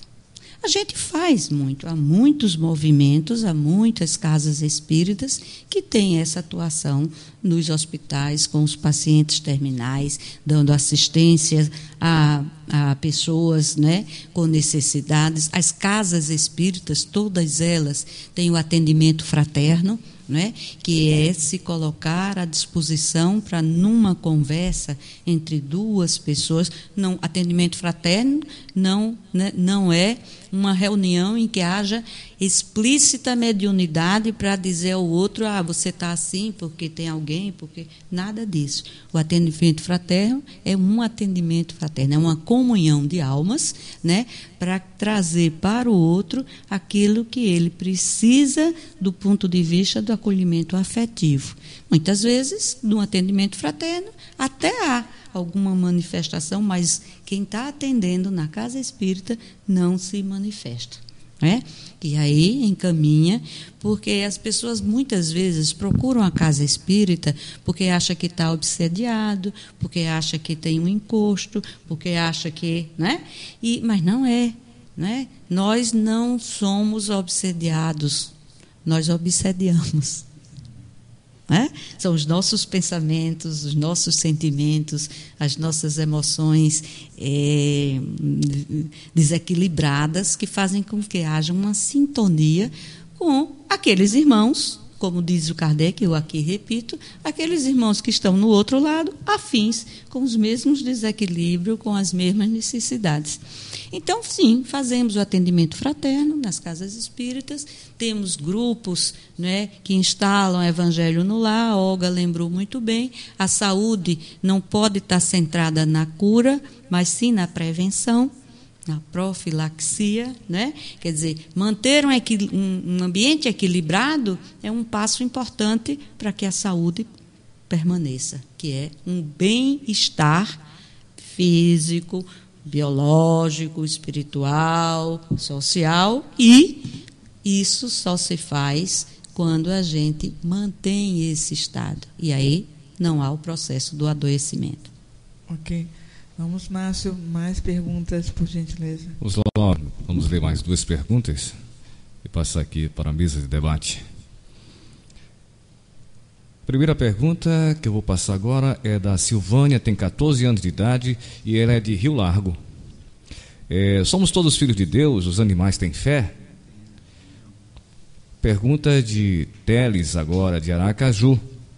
Como passar a imagem de Deus bondoso? ao enfermo que sofre muito? É, são duas perguntas tão, né? Eu estou aqui pensando nelas, viu? 14 anos já me bota numa situação aqui de reflexão. Primeiro, eu, eu reflito na, na diferença entre os animais e o homem. Né?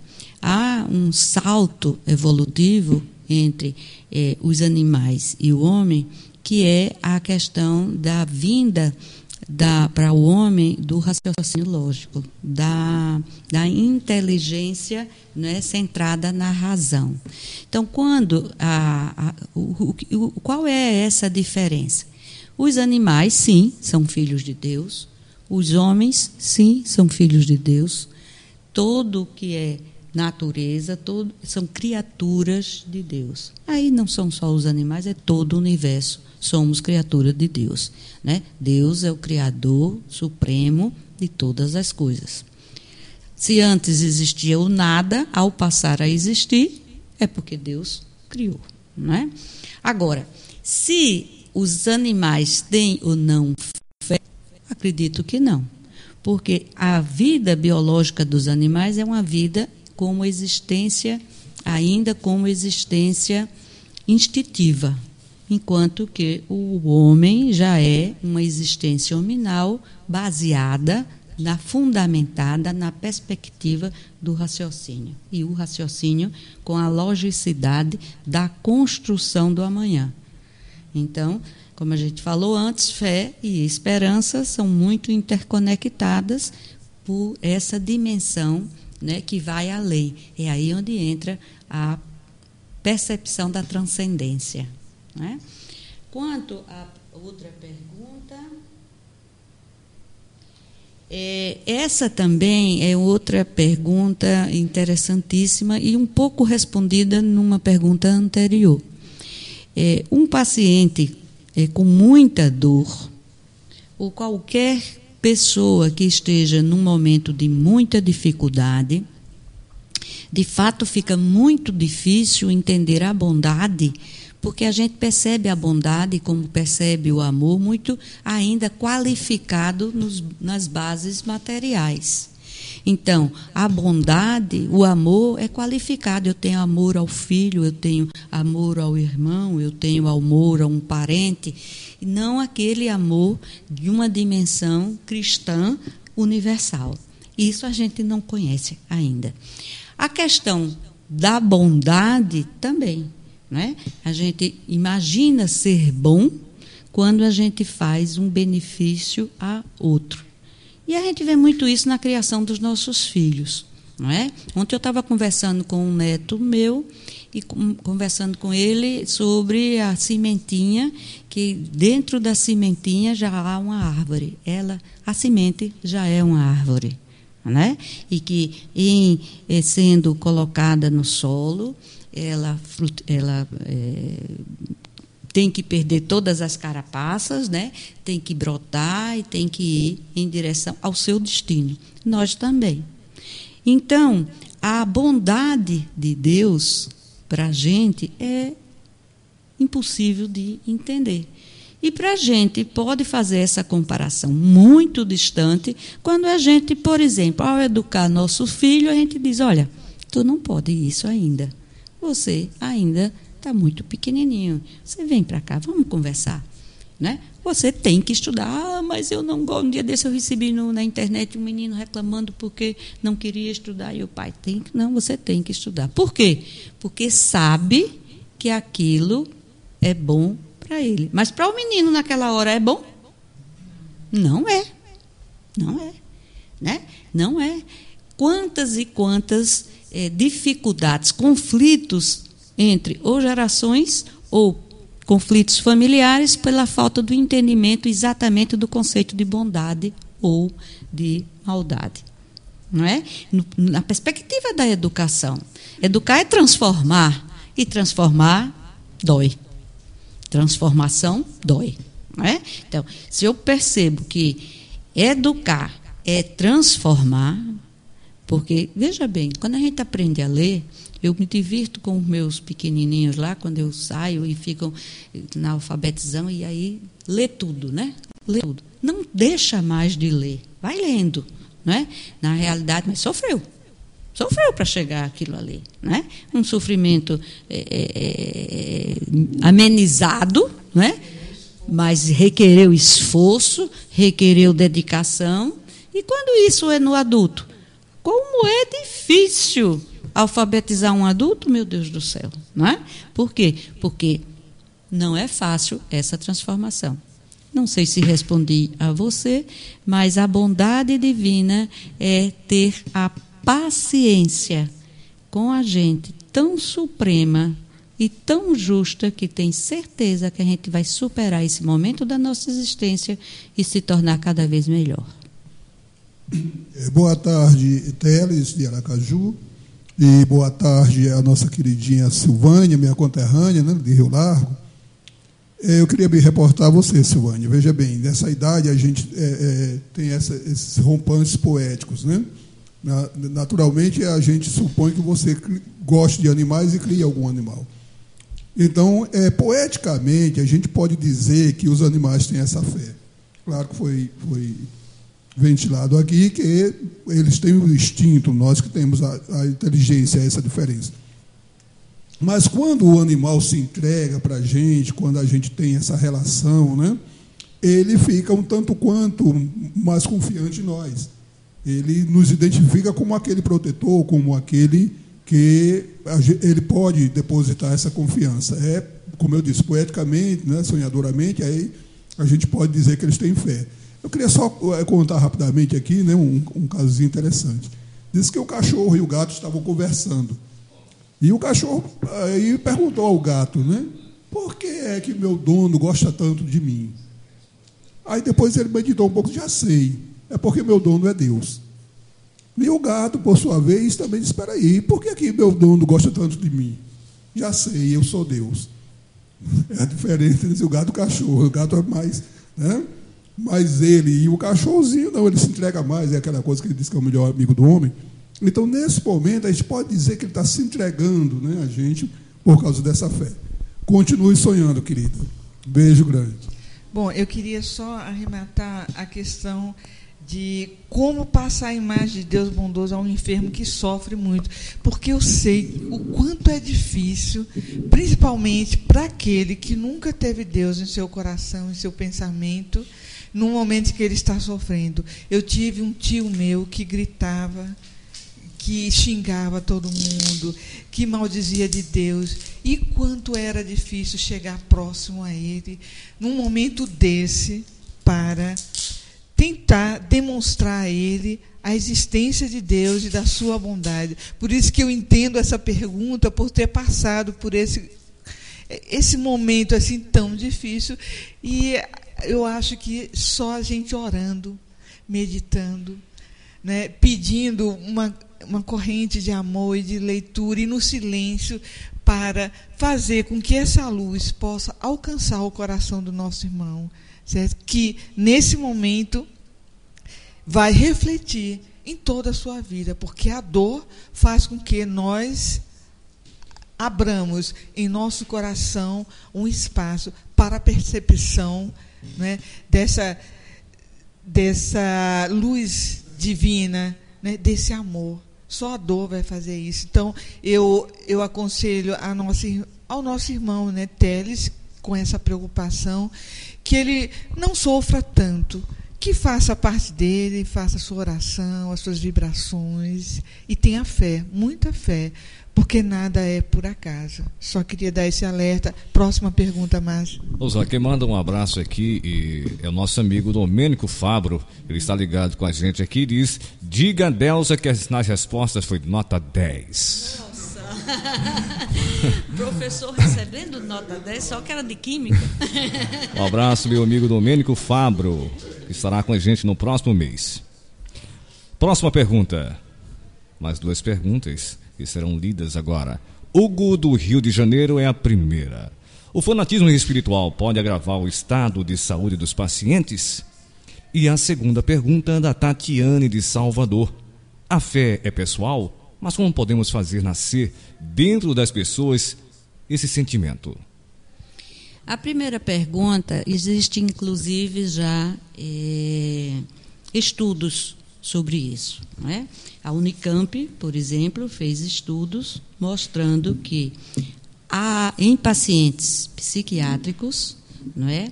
A, a fé, como é que foi a pergunta? A fé fanatizada? O fanatismo, o fanatismo espiritual é, pode sim agravar doenças. Né? O fanatismo pode agravar tudo. Ele já é uma doença, não é? é tanto o e não só no ponto de vista do, fama, do, do, fanatismo religioso ou espiritual.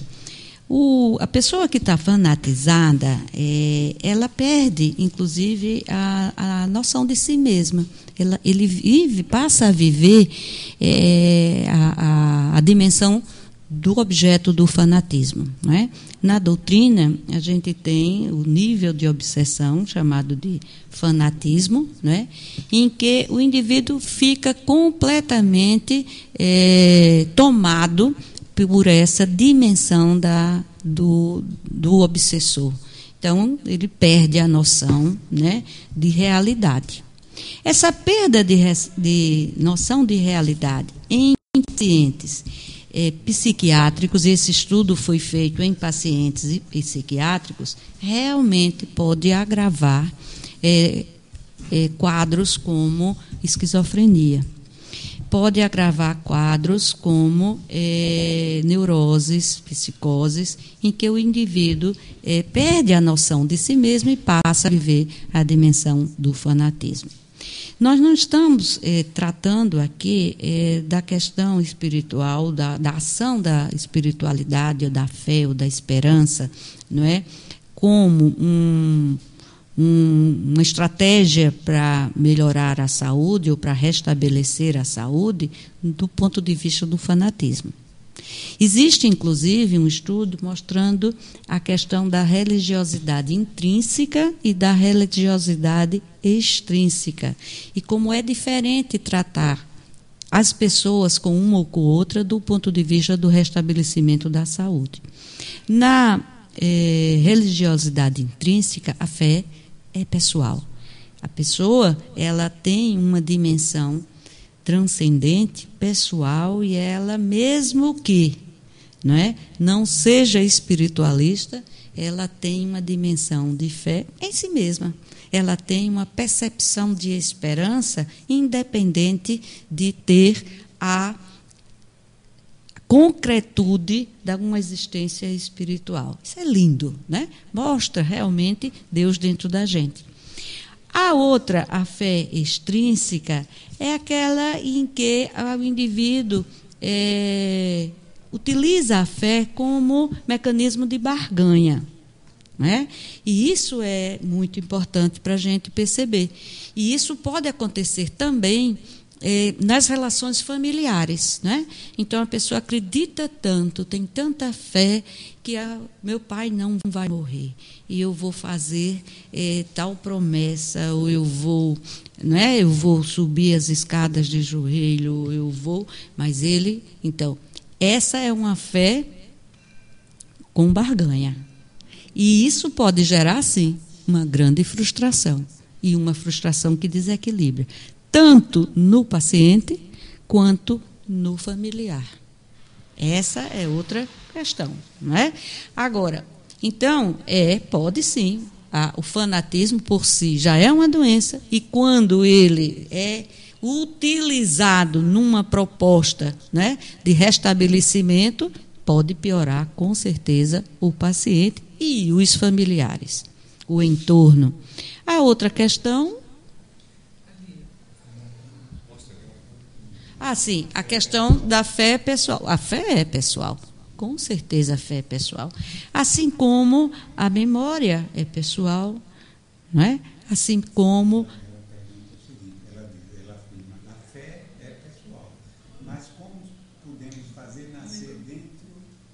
pergunta da nossa querida Tatiane, de Salvador. A fé é pessoal, mas como podemos fazer nascer dentro das pessoas este sentimento tão sublime? Primeiro, a gente não vai fazer nascer, ele existe. Toda a história da humanidade mostra que a relação com o divino está presente. Né? Você não tem nenhuma, nenhuma comunidade humana, né? nenhuma civilização depois das comunidades que não tenham ritos religiosos ou não tenha rituais de demonstração de fé principalmente os ritos eh, da morte, né, os ritos fúnebres, como também os ritos do nascimento. Então, a fé é inerente ao homem. A expressão da fé é que é outra coisa, né? E aí sim, a capacidade que a gente pode ter de fazer brotar essa expressão da fé vem de várias maneiras. Né? Eu, às vezes, lembro assim: olha, Jesus nos diz assim: vinde a mim. E ele, quando diz vinde a mim, ele diz: vinde a mim as criancinhas, vinde a mim os aflitos. Mas ele não está dizendo vinde a mim só naquele momento, ele está vindo vinde a mim de muitas formas. É uma palavra, é um olhar, é um barulho do mar, é um, um, uma afeição sentida. Né? É, é muito, são muitos outros atrativos, as estratégias que Jesus é, colocou na nossa vida, que Deus, para que haja o despertamento dessa fé. Mas, às vezes, a gente não consegue despertá-la, a não ser num período, num momento de grande dificuldade. É difícil a gente é, não ver que uma pessoa diz assim, era completamente sem, mas naquele momento a pessoa diz: Meu Deus, me ajude. Minha Nossa Senhora, ajude. Não é verdade? Hein? Uma questão que pode ser abordada na, na, na resposta seguinte. seguinte é. Ótimo, então já vou adiantando, não é? tá bom. É, é, o, o, tempo urge. Não, me permitam dizer, o tempo não urge, o tempo ruge. Vamos à próxima pergunta e aí a gente complementa esse raciocínio, Márcio. Pois é, Olga. A última pergunta da tarde de hoje do programa Espiritismo em Foco.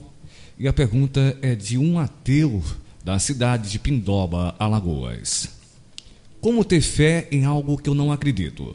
Sou ateu, pratico bem, vejo muitos religiosos que nada fazem. O que fazer para acreditar no que não acredito? É possível? Meu irmãozinho, você já acredita e não sabe? Essa sua necessidade intrínseca de querer acreditar, me parece que já é um crer sem querer admitir que, o, que isso acontece com você. Né? Mas é, a vida nos ensina de tantas formas. E com você é uma maravilha que, mesmo se dizendo não acreditar, você sirva, é um servidor de Deus. Agora, a gente não tem como comparar os serviços, né, a forma de servir de cada um. É difícil, realmente. Há tantas pessoas, né? Que, e há, existe até um aforismo que diz: faça o que eu digo, mas não faça o que eu faço. Existe sim. O ideal é que a nossa preocupação seja centrada no que a gente faz, no que a gente pode fazer e como a gente pode fazê-lo, mesmo acreditando-se sem fé. Porque independente disso tudo, a nossa a doutrina espírita nos diz o seguinte: o caminho do engrandecimento, o caminho evolutivo é o amor, é a caridade. Então não precisa você acreditar numa linha religiosa, nem não precisa. Basta que você faça a caridade. Isso você demonstrou que faz. Perfeito, Leones é, como a Deusa disse, você não tem nada de ateu, meu querido. Talvez aqui caiba o seguinte: é, muitas vezes nós, ou alguns se dizem ateu, em função do Deus que é passado para as pessoas, não é? Esse Deus injusto, um Deus passional, um Deus que castiga, que maltrata. Então, muitas vezes, é, é, é, desse, é, é desse Deus aí que as pessoas se recusam a acreditar, mas não numa força suprema que rege todo o universo. Né? Uma força superior que coordena tudo. O universo é formado por bilhões e bilhões de sóis, de planetas, de tudo funcionando harmonicamente, tudo funcionando perfeitamente. Será que isso é, será que isso é, é fruto do acaso? Será que isso é fruto da desordem? E quem estabeleceu essas leis? Então, é, é esse Deus que a doutrina espírita é, apresenta para nós. E mais do que isso, é um Deus de amor, de bondade, que quer a nossa felicidade e que a gente é, é, julga tão equivocadamente porque ele não atende, via de regra, aos nossos anseios que são que não são educativos e construtivos para nós. Então, o que é que a gente quer?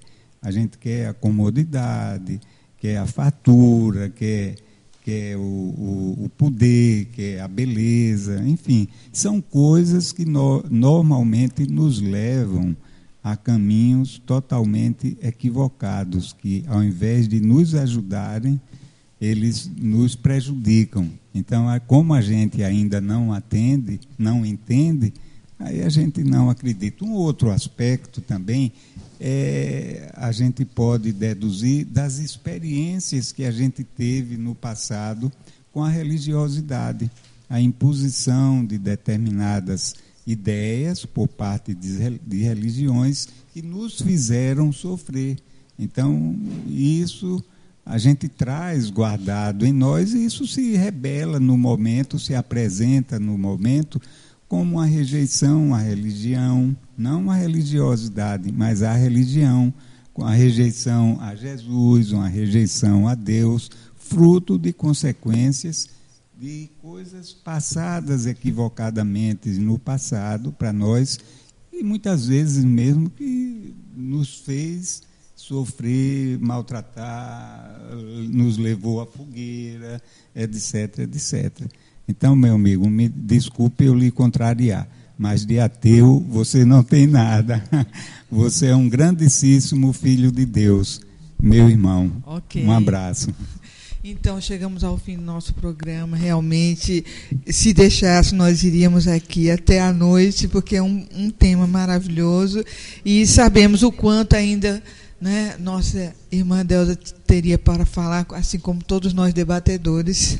Eu até me abstive para não tomar mais o tempo e podermos absorver melhor toda essa experiência da nossa irmã aqui e queremos agradecer muito a sua presença, sua contribuição para todos nós, né, encarnados e desencarnados do mundo inteiro que estão aqui nos ouvindo nesse momento. E passamos a palavra, Delza, para que você faça suas considerações finais. Eu quero agradecer a vocês, né, a todos esses que nos ouviram e que contribuíram com as suas perguntas. Quantas foram? 13 perguntas, então são pessoas que estavam atentas, né, que estavam eh, dando a gente, com certeza, através das perguntas, as vibrações de amorosidade, de compreensão. E dizer que estou né, disponível para essa equipe maravilhosa de amigos, né, em outros momentos, em que pese ainda a minha eh, dimensão infradimensão dentro da doutrina espírita. Quando eu estou aqui junto de Leones, eu até me sinto assim um, um, uma pequenininho, né, muito pequenininha. Mas é, aqui estamos, não é falsa modesta, não é, viu, Leone? É que a gente precisa mesmo sempre estudar bem mais.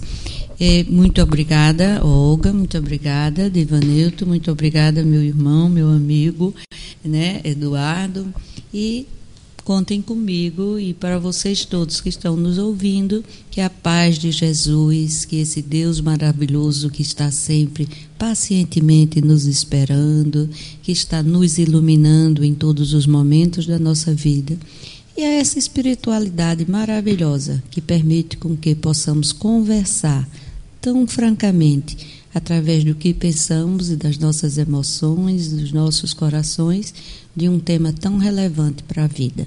Muito obrigada. Obrigada, Deus. Vamos passar agora para o nosso irmão Leone Soares.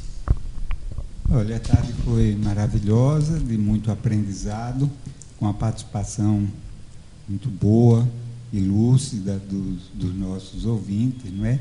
E nós queremos agradecer a Deusa pela sua colaboração, a sua contribuição e convidá-la para você participar do programa Conversa Fraterna um outro momento.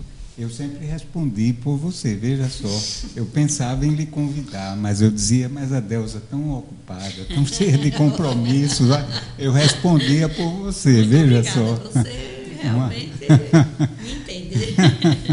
um abraço a todos os nossos ouvintes e um abraço a todos os companheiros aqui presentes.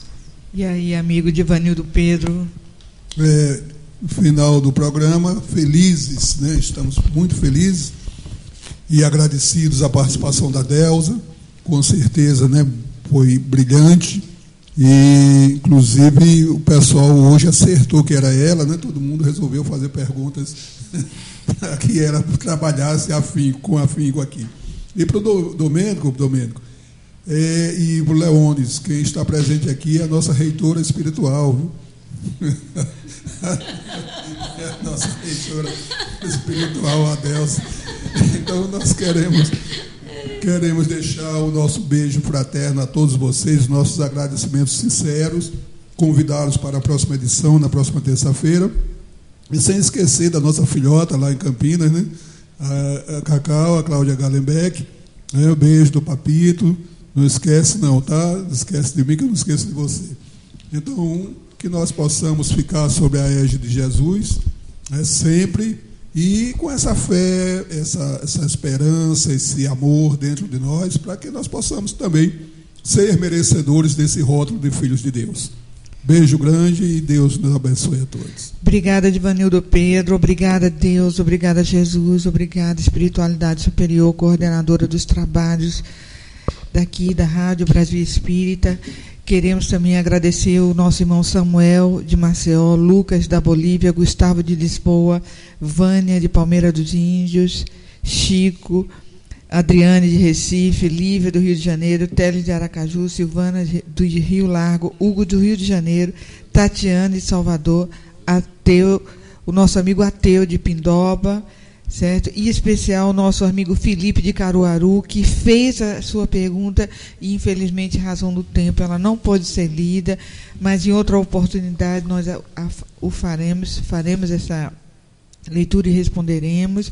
Queremos mandar um abraço fraterno para o nosso amigo Domênico, que está sintonizado com a rádio, Carlos, a Cláudia, que faz parte aqui dos nossos trabalhos, e dizer a vocês que na próxima terça-feira estaremos aqui contando com a presença de todos vocês. Viram como hoje as perguntas, o quanto elas enriquecem o debate. Sem as perguntas, o nosso debate não é instigado a ponto de realmente refletirmos em todos os ensinamentos de Jesus e da doutrina espírita.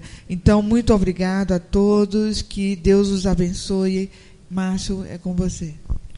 Como sempre, um show Espiritismo em Foco, hoje é a presença da Delza Itaí e todos os outros nossos amigos que estão nos escutando também em seu carro, os nossos amigos taxistas, assim recebemos a comunicação, que tem gente que está ligado com a gente, nossos amigos taxistas, escutando a Rádio Brasil também no táxi. Pois é, chegamos ao final, próxima semana teremos a nossa amiga que ninguém conhece, Madalena Caldas, né?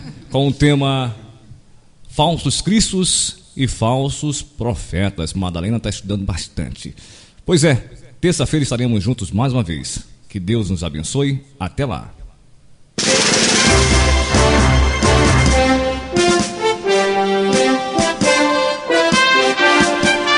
A Rádio Brasil Espírita pertence ao primeiro sistema de comunicação espírita do estado de Alagoas. Nova Fraternidade. Acesse www radiobrasilespírita.com.br